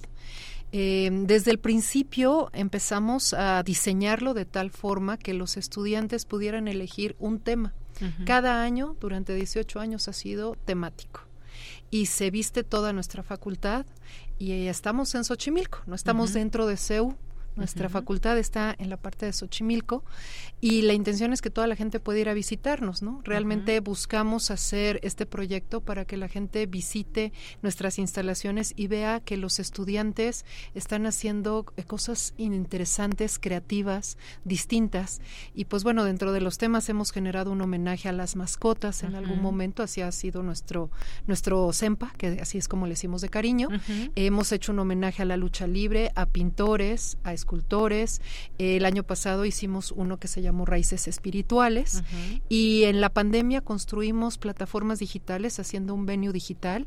Tuvimos uno que se llamó Lazos al Más Allá, al Más Allá porque contactamos con eh, personas mexicanas viviendo en el extranjero y pues logramos hablar con 26 países y tuvimos un CEMPA en línea que nos fue increíble. Después hicimos otro que se llamó Cantando Viene la Muerte y se lo dedicamos pues a músicos que ya no están con nosotros, ¿no? Y así es como viene la temática y también a los alumnos se les da este espacio donde le dices cómo quieres manejarlo y diferentes materias se suman. Hay un coordinador, como ahora lo es Silly e Irving, Irving que está aquí con nosotros, y que se va eligiendo el tema y lo desarrollan. Y este año es un homenaje a las artesanías mexicanas vistas desde el lado del diseño. Esa fue la inspiración. Bueno, pues qué interesante las artesanías mexicanas al centro de todo esto. Las temáticas que siempre son importantes, ya nos hablaba, por ejemplo, de ese tema de las mascotas y demás. Y siempre, pues cuando hablamos de este día, pues a, la gente en México nos gusta ir a conocer desde, eh, pues toda esta, esta diversidad de miradas, de cómo verla eh, a la muerte, de cómo expresarla y sobre todo, pues desde la Facultad de Artes y Diseños, me imagino, y Artes y Diseño, me imagino que es algo que nos permite la imaginación, algo que nos permite ir a este lugar y llevarnos una buena eh, un buen momento, una buena impresión. Ahora vemos mucha flor de cempasúchil, vemos muchas calaveras y catrinas y demás, pero tiene también esta, tiene esta, temática, temática la, que de hecho, pues bueno, la, bajó Irving con todo un grupo y que nos puede hablar de las áreas, de las actividades, de las zonas, un poquito hasta de la imagen para que después la puedan ver en redes, porque la imagen, el logo quedó hermoso. Bueno, pues adelante, Irving, cuéntanos. Sí, pues es muy interesante poder ver este evento desde una perspectiva de cómo se vincula a través de la muerte. Como bien mencionó la profesora, siempre hay un eje temático, que en este caso son las artesanías, pero justo parte del trabajo que nosotros como diseñadores y como comunicólogos visuales tenemos es ver este vínculo que se genera a través de la artesanía vista desde la muerte. Se genera este concepto en el cual nace como una fusión de ambas y nos damos cuenta que aquí viene el corazón del proyecto. Dentro de las áreas que nosotros tenemos en el proyecto tenemos las áreas de ofrendas que nosotros desarrollamos e intervenimos la facultad, de las cuales eh, aportan todos un, poco de su creatividad, de su imaginación, de su eh, trabajo en equipo, porque al final todos somos un, grupo en conjunto que desarrolla todo este concepto y bajamos cómo se va a desarrollar y cómo se va a ver para el público en general, la facultad vestida desde las manos de cada uno de los alumnos, que bueno, la profesora Johanna representa a todos ellos por parte de, de, todo el evento de Cempasúchil, pero también tenemos más áreas que nosotros desarrollamos, como es obviamente la difusión en redes sociales, para poder nosotros poder llegar a un público un poco más amplio y que no solamente se quede en los alumnos de la facultad, sino también podamos tener un poco el apoyo y el aporte del público en general, de la alcaldía de Xochimilco también, para que todos nos puedan visitar y podamos hacer este evento un poco más amplio. De igual forma desarrollamos algunas actividades culturales. El evento se, se desarrolla durante tres días, del cual el primero lo hacemos para la inauguración. Este año va a ser el primero que vamos a tener un desfile con participación de una artista que es sumamente talentosa que se llama Steffi Belt que ella nos va a estar acompañando, aperturando el evento y posterior al siguiente día, el jueves 26 de octubre, empezamos con nuestras actividades programadas durante todo el día y concluimos finalmente el día viernes 27 de octubre ya con la clausura del evento y con algunas participaciones todavía de algunos talleristas, algunos artistas y algunas personas invitadas dentro de la comunidad estudiantil de la Facultad de Artes y Diseño de Xochimilco. Muy bien, bueno, pues qué interesante todo esto, porque justamente lo que quiere ver la gente, o es un poco ir planeando, a ver cómo quiero, me gusta ir a ver ofrendas, me gusta ir a ver todo esto llamativo, todo esto que, que también se genera desde la cultura mexicana, y aquí tenemos una opción, una opción que les estamos acercando, que queda al sur, en Xochimilco, ahí en la Facultad de Artes y Diseño, tres días de actividades, maestra. Conferencias, conciertos, talleres, es abierto a todo público. Ah, nos encanta porque llegan los niños y se convierte en una puerta en donde alguien dice yo sí quiero estudiar esto. Hay un eje que conjunta está la festividad del Día de Muertos, pero como lo decía al inicio de la plática, es darle la oportunidad al diseñador gráfico, al fotógrafo, al que hace eh, video, que empiece a construir a partir de este concepto todo el contenido. Entonces, decía, si tienen oportunidad y se meten a nuestras redes sociales, arroba bajo fat eh, van a ver el logo, van a poder darse cuenta de lo que estamos generando en temas de video, en diseño, impresos, toda la imagen, todo lo que están viendo, ellos lo construyen. Es diseñado, producido, operado por estudiantes. Entonces, esto se ve muy rico porque al final del día hay una integración visual y por el otro lado el estudiante se va sintiendo mucho más tranquilo de empezar a trabajar en proyectos reales.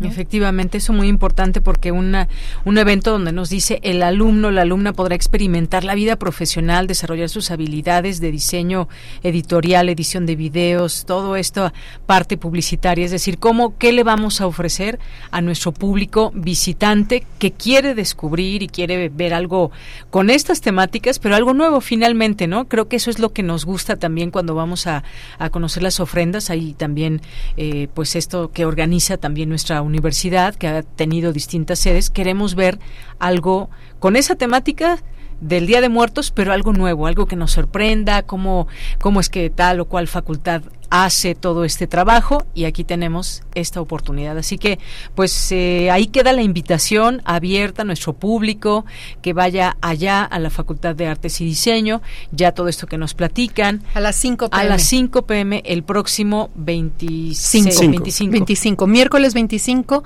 en punto de las 5 arrancan las actividades. Al otro día empezamos a, en la mañana, a partir de las 10, 11 de la mañana, con diferentes actividades y cerramos el viernes 26. Muy bien. Bueno, ¿algo más que quieras agregar, Alexis? Nada, solamente agradecer este espacio, poder invitarlos a todo a todo tu público. Es un, enriquecimiento muy grande profesionalmente para todos nosotros, para todos los alumnos de la profesora Johanna y esperamos puedan disfrutar de la misma forma que nosotros estamos disfrutando, poder coordinar y operar y a la vez poder darles un poco de lo que nosotros en la facultad estamos generando para todo el público. Y que sirva también de inspiración porque mucha gente que va a visitar y todo y sepan o saben que está hecho por estudiantes todo esto, pues también es una forma de incentivar el gusto por el diseño. A ver, ¿cómo, cómo es una cómo es una ofrenda de la Facultad de Artes y Diseño, ¿no? Eh, conocemos nuestras típicas ofrendas y demás, pero ¿qué, ¿qué es lo que ofrece la facultad? Bueno, pues ustedes vayan a descubrirlo, por favor, quienes nos están escuchando. kitchen. Muchas gracias, Deyanira, por el espacio. Gracias a toda la universidad. Somos parte de la universidad en Xochimilco, pero somos parte del corazón universitario. Claro que sí. Pues les agradecemos su visita. Eh, yo sé que queda a lo mejor un poquito retirado de aquí la facultad, pero pues vale la pena, vale la pena. Y hay mucha gente que nos escucha que está en el sur, que le queda muy cerca, que nos han platicado de acudir a la Facultad de Artes y Diseño. Así que ahí queda. En Xochimilco, específicamente en. Es Barrio La Concha. Barrio La Concha. Ahí tú llegas, pones Barrio La Concha sin número. Muy bien. Muy fácil llegar. Está en donde estaba el Teatro Dolores Olmedo a cinco minutitos adelante. Muy bien. Pues muchas gracias. Gracias, maestra Johanna Blanco, jefa del Departamento de Profesionalización de Eventos Culturales. Gracias por su visita. Muchas gracias a ustedes. Y gracias Irving Alexis Álvarez López de Diseño y Comunicación Visual de la Facultad. Gracias. Muchas gracias. Gracias. Bueno, pues ahí les dejamos esta invitación también en nuestras redes sociales. Continuamos. Prisma RU. Relatamos al mundo.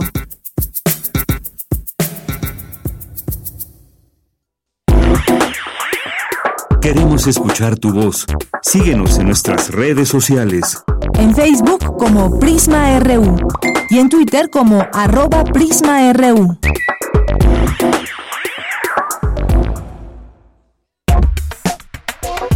Tu opinión es muy importante. Escríbenos al correo electrónico prisma.radiounam@gmail.com. Bien, pues ya son las 2 de la tarde con 30 minutos y tenemos otra invitación. Esta es para el Coloquio Internacional La Transformación Democrática en Disputa, Interrupción, Consolidación o Radicalización del 24 al 26 de octubre en el auditorio Alfonso Caso. Y para hablarnos de esto ya está en la línea telefónica el doctor John Ackerman, quien está al frente del Programa Universitario de Estudios sobre Democracia, Justicia y Sociedad. ¿Qué tal, John? ¿Cómo estás? Buenas tardes. ¿Cómo estás, querida Deyanira? Un enorme gusto, como siempre, saludarte y conversar con el público. Pues el gusto es mío también. Doctor John Ackerman, pues cuéntanos sobre este coloquio eh, para invitar a todo el público que nos esté escuchando con temas tan importantes en nuestro entorno, en nuestro, en nuestro contexto. Sí, mira, va a ser un gran evento. De hecho, es nuestro evento más importante del año del programa universitario de estudios sobre democracia Justicia y Sociedad. Es el gran coloquio internacional. Siempre cada año escogemos algún tema clave del debate público, nacional e internacional para traer pues, los grandes expertos en la materia para debatir y discutir en toda pluralidad y autonomía desde la universidad eh, este, sobre esos temas. Este, el año pasado, por ejemplo, fue sobre las guerras mediáticas, tuvimos participantes, tuvimos muchos este, comunicadores, periodistas muy destacados, y este año es sobre la transformación democrática en disputa, ese es el título, y el subtítulo, que es el que plantea la pregunta central, es si vamos rumbo a una interrupción de esta transformación democrática, una continuidad o una radicalización. ¿Qué pasará? Más allá del tema estrictamente electoral, no estamos debatiendo eh, las ofertas de diferentes partidos, ni necesariamente lo que va a pasar en 24, sino más bien temas de fondo sobre políticas públicas, sobre por dónde tendría que irse encaminando esta transformación que está en camino para este, asegurar que se consolide o se radicalice, algunos dicen, o los peligros de que se pueda interrumpir este proceso. Entonces vamos a tener algunos conferencistas magistrales muy destacados, este, el secretario de Hacienda, Andrés Manuel, el observador Rogelio Ramírez de la Ova, están ahí, la directora de CONACIT, eh, María Elena Álvarez Bulla, la presidenta del Senado de la República, Ana Lilia Rivera, eh, también nos visitan desde Barcelona Mario Campaña, él es ecuatoriano, un filósofo, poeta que ha escrito un libro muy importante sobre la sociedad de señores, sobre la mentira que a veces nos venden sobre lo que sería la democracia como solamente procedimental y él argumenta que la democracia tiene que ser mucho más profunda, una forma de, de vida, de organización social. También nos visitan desde Bolivia Álvaro García Linera, quien fuera el vicepresidente de Evo Morales durante 15 años en ese proceso de transformación para hablar desde un punto de vista comparativo de lo que está pasando en América Latina. Y tenemos mesas de debate y discusión sobre los medios, las redes, el feminismo, el ambientalismo, el desarrollo económico, los impuestos sobre la riqueza, si deberíamos ponerlos o no.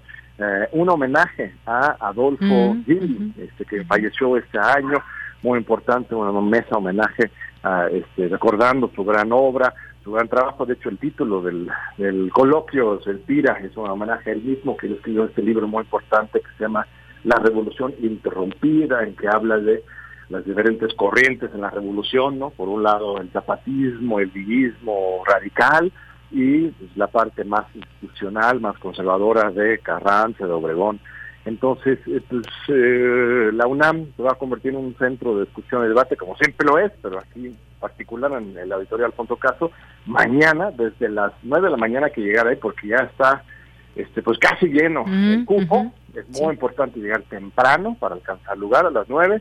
La inauguración será nueve y media, mañana martes, y luego continuará por otros dos días hasta el jueves 26. La conferencia Álvaro García Lenera será a las 5 de la tarde. Así es, muy bien. Se tienen que registrar si quieren participar. Todavía hay lugares, ¿verdad, John? Sí, ya se está cerrando ahorita a las 5 de la tarde. Vamos a cerrar el sitio web, así que apúrense ahí en la página web PUED, P-U-E-D-J-S, son nuestras siglas del programa Democracia, Justicia Social, punto unam punto MX. Ahí está el formato de registro. A las 5 se cierra, aunque si no alcanzan para esa hora, pues lleguen mañana, desde temprano tiene nueve, y posiblemente hay lugares, hay un amplio cupo en el auditorio, unos 400 personas que van ahí, y, este, estamos muy contentos porque han respondido muy bien a la convocatoria de la comunidad universitaria, y también la gente fuera es un evento, eh, como siempre, todos los que hacemos, abierto al público en general, totalmente gratuito, y, y animarlos a asistir presencialmente, aunque si no pueden, también se pueden conectar, por supuesto, por las redes sociales del PUET y este, para estar al tanto de las discusiones. Claro que sí. Bueno, pues muchas gracias por dejarnos esta invitación aquí a todo el público de Prisma RU de Radio UNAM, un tema sin duda muy importante, la transformación democrática, hablar de democracia, desde qué punto, y bueno, pues ahí todos los expertos y expertas que ya nos cuenta el doctor John Ackerman. Pues muchas gracias, John, un abrazo. Al contrario, querida Yanira, un fuerte abrazo, muchas gracias este, a ti y a todo el público. Hasta luego, buenas tardes.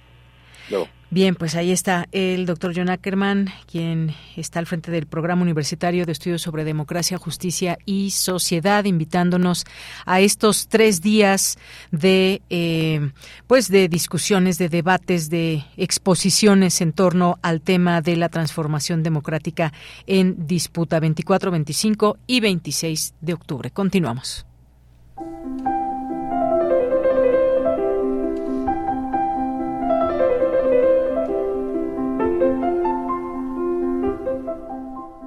Cartografía RU con Otto Cázares.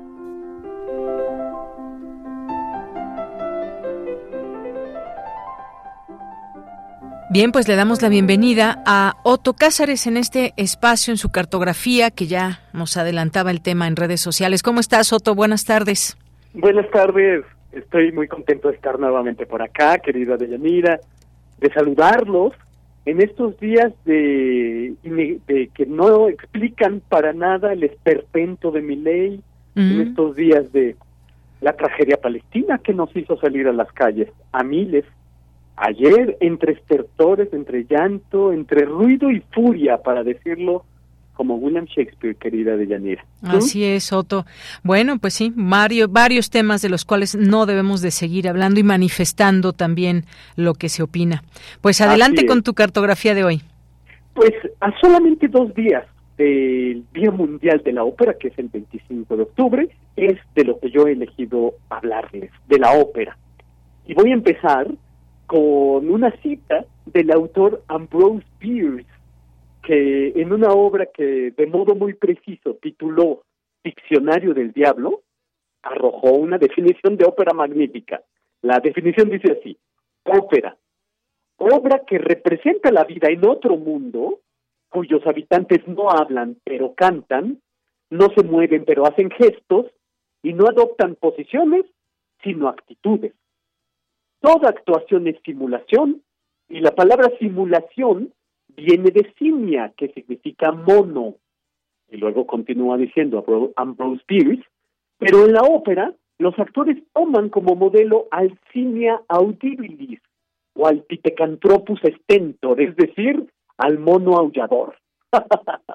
pues he aquí una definición singular que duda cabe para un género artístico singular cuántas pasiones adversas o favorables no ha suscitado este extraño procedimiento artístico, dramático, poético, musical, visual que es la ópera. ¿Cuántas palabras hostiles, por ejemplo, le dedicó Arthur Schopenhauer al género operístico? Arthur Schopenhauer no veía en la ópera sino una trama insustancial que además, así decía, sucede con un insoportable paso de tortuga.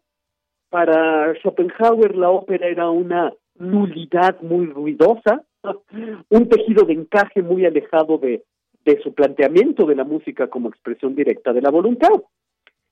A los hombres y a las mujeres que hacia finales del siglo XVI, principios del XVII, en las opulentas cortes de Florencia y de Mantua, experimentaban las primeras óperas o las primeras fábulas para música, como se las llamaba, los movía a risa, les causaba risa la principal característica de la ópera, que es el hecho de que los personajes traten todos sus asuntos cantando.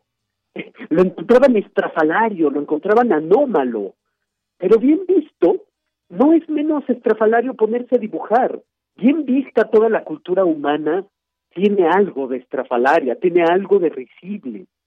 Y para solventar las burlas que causaba esta circunstancia, los compositores y los libretistas recurrieron a una ingeniosa estratagema, que es dejar al espectador de la ópera sin aliento, hacerle olvidar al público que ve una ópera, eh, eh, que está viendo algo ridículo haciéndole experimentar shocks musicales, elevando la voz por encima de todas las cosas, elevar con portentos técnicos, con cantos, pirotecnias vocales y sorprender a todos en el teatro de ópera. Y a estos triunfos de la voz, estos shocks musicales, como los estoy llamando, pues muy pronto se convirtieron en la atracción máxima del espectáculo. Me refiero al aria, el aria es precisamente ese momento de elevación de la música y del efecto operístico. En el siglo XVII, cuando un cantante, generalmente un castrado, interpretaba su aria, se desprendían incluso perfumes en la escena. ¿Es este el sentido y el origen de la palabra aria, es decir, aire? Es posible. El aria tiene una cierta independencia con respecto a la obra que la contiene, una cierta movilidad citable, de modo que se la puede llevar de un contexto a otro. Alguien, por ejemplo, puede reconocer con mucha legitimidad el área La Donna Móvil, ignorando la trama de Rigoletto, que es de donde proviene. Eh, esta es la cualidad del área, es citable y es transportable. Antes de la radio, antes de la rocola, la ópera era la productora y la distribuidora de los grandes éxitos musicales del momento. La ópera ha sido un arte que ha gozado desde sus inicios de una incomparable relevancia social. Inició en festividades cortesanas, como he dicho, y los productores de estos espectáculos musicales, escénicos, circenses incluso, querían dejar boquiabiertos por el fasto de las producciones a los embajadores, a los príncipes y a los duques de otras cortes. Y tanta es la gente que colabora en una producción operística que esta solamente puede justificarse si acude mucho público, si hay un público muy nutrido. Un personaje como Luis II de Baviera, que fue protector y proveedor de los recursos económicos de los que se valió Richard Wagner, eh, compraba todas las entradas del teatro para que se representaran las obras de Wagner solamente para él. Y todos veían esto como un síntoma más de la innegable locura del monarca. Eh, por otro lado, ya se sabe que los edificios de los teatros de ópera son a menudo los monumentos urbanos más visibles de las ciudades. Eh, los teatros de ópera en las ciudades del mundo son una especie de vivelot o de bella puesta en botella, digámoslo así, un champán para las ciudades. Piensen ustedes en el Teatro de Ópera de Bellas Artes, que es la postal más acabada de la Ciudad de México, o piensen ustedes en el Teatro Garnier en Francia, el Teatro Colón en Buenos Aires, en fin, el Teatro Marinsky en San Petersburgo. Estos teatros resultan algo así como una feria de luces o de diversiones. La construcción arquitectónica de los teatros de ópera eh, puede ser de acuerdo a dos sistemas, el francés o el italiano. El francés es el sistema de palcos y anfiteatros, es el que tiene, por ejemplo, aquí en la Ciudad de México el Teatro Esperanza Iris, y el otro sistema constructivo es el italiano. Y es muy hermoso de ver porque son estos pisos de palcos que se disponen en forma de herradura circundando una platea. Anteriormente, como ahora es usual en los estadios deportivos, alguien podía poseer un palco o cederlo o rentarlo, hipotecarlo y el dueño podía, si así lo quería, aislarse del auditorio cerrando una cortinita y dentro del palco pues a veces hasta habían espejos en el techo, así que imagínense ustedes lo que pasaba ahí dentro. Esto ya después fue prohibido con el tiempo como atentado a la moralidad pública. Desde los palcos de la ópera, los asistentes del teatro podían también, al mismo tiempo que veían la obra, escudriñarse entre sí. Eh, a través de estas ventanas de la mundanidad que son los palcos de ópera, los asistentes ven la obra y se ven a sí mismos, se espían para criticarse sin piedad, eh, para criticarse sotoboche, es decir, en voz baja, para eh, darse comidilla en el chismorreo. En una palabra, los teatros de ópera también se vuelven un espectáculo social, de modo que la ópera siempre ha sido un factor de de importancia social y el hecho, por ejemplo, ya para terminar esta, este comentario, el hecho y la exigencia disminuida en los últimos años de asistir al teatro de ópera vestido de gala, vestido de etiqueta, con corrección pues, fue originalmente un decreto gubernamental para expulsar a enmascarados de los teatros operísticos. Ocurre que en Venecia, que solía ser una de las ciudades principales de teatro, de ópera, era regla asistir al teatro con una máscara y con una capa negra, lo cual, pues bajo el resguardo del anonimato, propiciaba todo tipo de circunstancias, unas más felices que otras. Se utilizaban la máscara y la capa no solamente para camuflar verdaderas conductas delictivas, sino a veces auténticas conspiraciones también. Aquí me detengo diciendo viva la ópera este género que transgrede toda verosimilitud, pero que produce precisamente por eso una gran fascinación y deseo salud a todo operófago, a todo operópata que deambule por esta frecuencia. Y esto es lo que yo tengo que decir este lunes 23 de octubre de 2023. Bien, pues muchos saludos, por supuesto, a todo nuestro público que guste de la ópera. Muchísimas gracias, Otto, y ya nos estaremos escuchando el siguiente lunes con otra cartografía que nos tengas. Y yo estaré encantado de escucharnos y de atendernos el próximo lunes. Muy bien, hasta luego, gracias, un abrazo. Hasta luego, Deyanira, hasta luego. Continuamos. Cultura RU.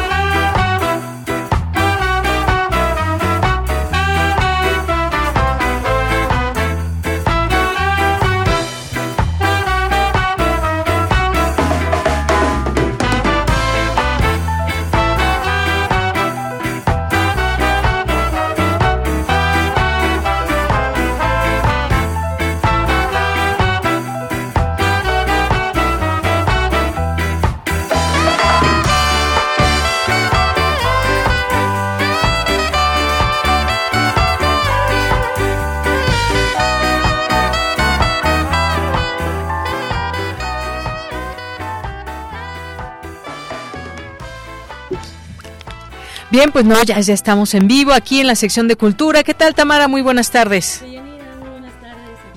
los que nos están escuchando a través de estas frecuencias universitarias. Ya nos acercamos a la recta final de la transmisión. Con este ritmazo estamos escuchando Barrios Altos.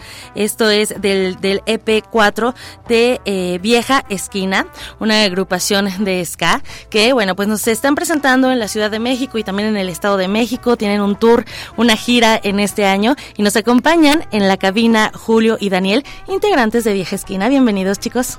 Hola, ¿qué tal? Contento de estar acá compartiendo con todos ustedes, en verdad felices de, llegar a esta radio tan importante. Y, estamos eh, ahorita justamente como nos comentabas en una gira de, que está partiendo ¿no? De medios y, de, y de conciertos. Eso, platíquenos por favor cómo les han ido en estas presentaciones. Han estado en el Foro Ilvana, por ejemplo, ¿no? Que es un foro independiente. Se van a estar presentando también en el Gato Calavera, que es otro foro independiente. ¿Cómo les ha ido pues en este, en este tour, este, este 2023? ¿Qué tal? ¿Cómo estás, Tamara? Mucho gusto. Soy Daniel, Daniel, ciudad baterista. Gracias a todas las personas que nos están escuchando y por darnos el espacio. Eh, hemos, estamos en México desde la semana pasada y estuvimos efectivamente en el Foro Ilvana, que tuvimos eh, el placer de tocar con dos bandas internacionales. Eh, New York Sky Jazz Ensemble de Nueva York y Bad Manners de Inglaterra, que son dos referentes del, del ska, del ska mundial, que es el género que nosotros incursionamos, pero Vieja Esquina eh, viene con un matiz que hemos nosotros puesto como ska jazz latinoamericano, porque más allá de ser peruanos o mexicanos o chilenos, colombianos, creo creemos que la cultura latina es muy es muy fuerte y, y el tema de las fronteras musicales eh, conversan mucho entre sí, ¿no? Y creo que eso ha sido parte de la exploración musical y México es un mercado súper eh, grande y siempre nos ha recibido con los brazos abiertos y de hecho esta es nuestra quinta vez que se están presentando por sí. Gracias, Daniel. Julio, platícanos cómo surge pues esta idea, ¿no? De, fusionar estos ritmos. El ska, pues también, eh, que tenemos también nosotros grandes representantes y ustedes han estado también colaborando con otros tantos, ¿no? A nivel internacional. Sí, o sea, de hecho, justamente hablamos de, esta canción que se llama Barrios Altos, eh, que la introducción este, tiene, por ejemplo, el cajón, el cajón peruano, y, tiene guitarras como que me das de tondero. Entonces nosotros tenemos una cultura fuerte de afroperuana que justamente con, converge con la música jamaiquina. Entonces tiene casi parecido los mismos patrones. Y eso es lo que se nos ha hecho característica a la banda en realidad eh, de, poder ser quizás un poco distinto a las demás bandas que tratan de, o sea, que, hacemos el mismo género ska jazz, sino que nosotros le introducimos un poco de nuestras raíces afro, afroperuanas que llevamos dentro. Eh, tenemos, por ejemplo, hay, otra canción que se llama Aital, que también tiene, y Green Moon, este, ¿qué otra canción, Daniel? Sí, La Huaca, por ejemplo. La Huaca, por ejemplo, que es demasiado representativa, ¿no? Claro. Daniel, ¿qué nos puedes compartir sobre, pues, cómo han cambiado, ¿no? ¿Cómo ha ido evolucionando esta banda desde Ayahuasca, que fue su, su primer disco, hasta ahora, ¿no? Que están presentando eh, matices, y justo son matices, o sea, porque lo, lo escuchamos en el disco. No, qué, qué lindo, gracias que por haberlo, haberlo escuchado y la verdad que cada disco eh, es una exploración musical distinta. Eh, es más, Ayahuasca fue la primera, el primer álbum oficial de la banda que tuvo esa pegada internacional. Antes teníamos un EP lanzado que lo grabamos de forma mucho más, más doméstica, pero el ska es un género que hoy en día no está muy documentado en cuanto a, a la forma de cómo, cómo tocarlo, cómo, cómo plasmarlo, eh, a diferencia de ritmos como el jazz, que tienen mucho material bibliográfico para, para aprender, como es el Real Book, por ejemplo. En el ska es un género que, que hay muy poca información y, y desde ayahuasca, desde que empezamos la banda, eh, o mejor dicho, desde que JMT empezó la, eh, la banda, eh, empezamos a explorar el género y, y aprender a tocarlo y hasta ahora lo seguimos haciendo. Pero claro, como somos, somos músicos, somos personas y lidiamos mucho con el arte, tenemos otras influencias y efectivamente los matices, que es este nuevo álbum, eh, donde incorporamos distintos espectros de la música latina, como es en el caso de, del jazz, de la música afroperuana, que Julio comentaba, eh, la música brasilera, eh, la música caribeña, como es el calipso, en fin, la música regional, ¿no? que básicamente el ska es una música de raíz y que tiene ese grado analógico que se empezó en los años 60, pero hoy en día se toca de una forma moderna porque existen distintas influencias y estamos en una época pues moderna, ¿no? Por supuesto. Julio, también que nos puedes compartir pues eh, sobre sobre Vieja Esquina en, en referente a, a su país, ¿no? Uno piensa en Perú y en automático piensa en música andina. ¿no? O sea, porque así pasa en todo el mundo, ¿no? Sí, sí, sí. Y, y, no, o sea, hay más ritmos, ¿no? Y ustedes son una, una demostración de eso, ¿no? De que están haciendo ska, que lo están fusionando además. Sí, de hecho el, Perú tiene, en cada región, este, tiene infinidad de, de música. Este, tiene el folclore, tiene la cumbia, tiene este, los guainos, tienen pasillos, tienen la zamacueca, o sea, hay una infinidad que hay veces que ya ni, ni, nosotros sabemos, ¿no? Por el tema también de los del imperio de los incas también tienen inclusive hasta cánticos para ciertas ciertos tipos de, situaciones, ¿no? De ceremonias, ¿no? De, ceremonias.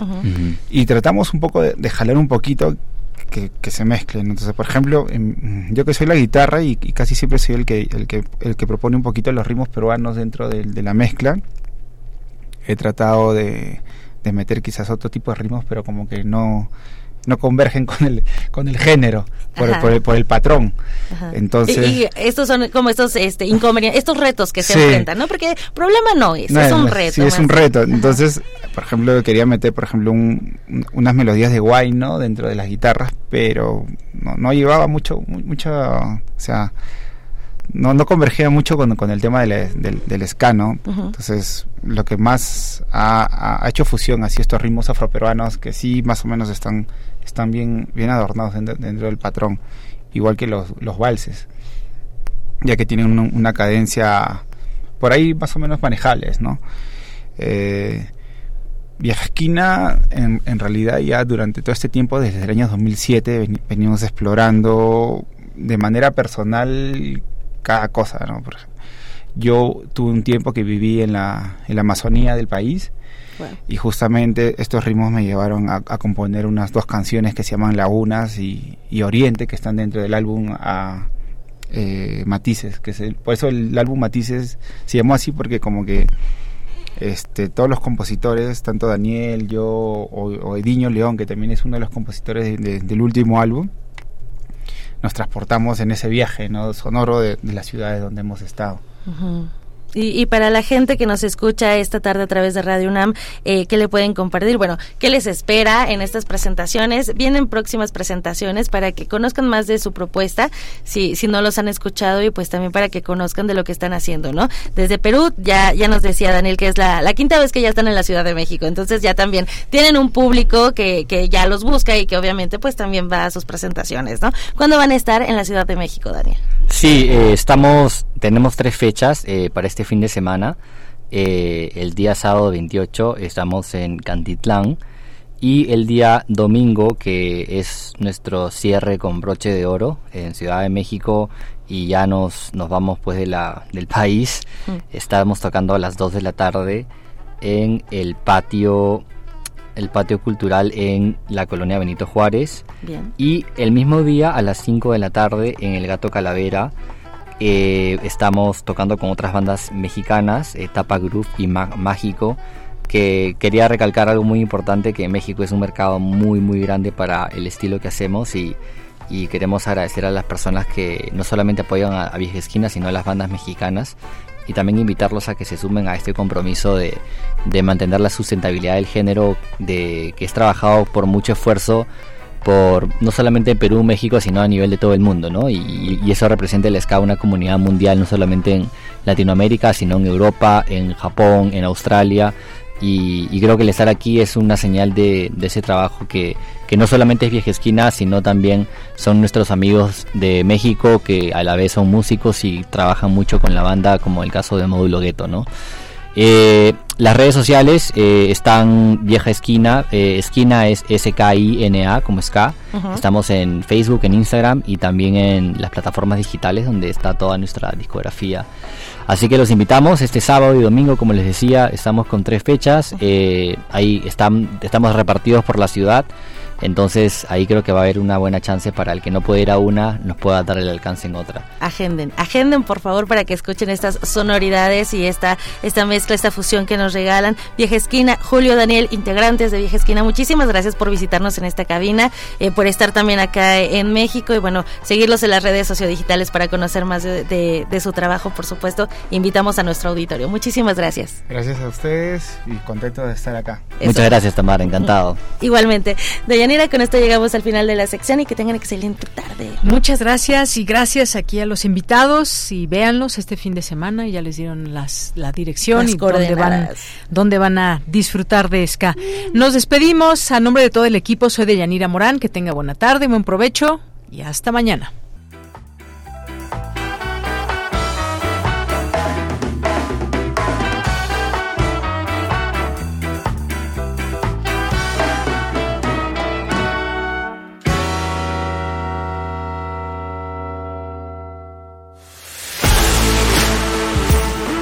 Radio UNAM presentó Prisma RU. Una mirada universitaria sobre los acontecimientos actuales. Prisma RU. Relatamos al mundo.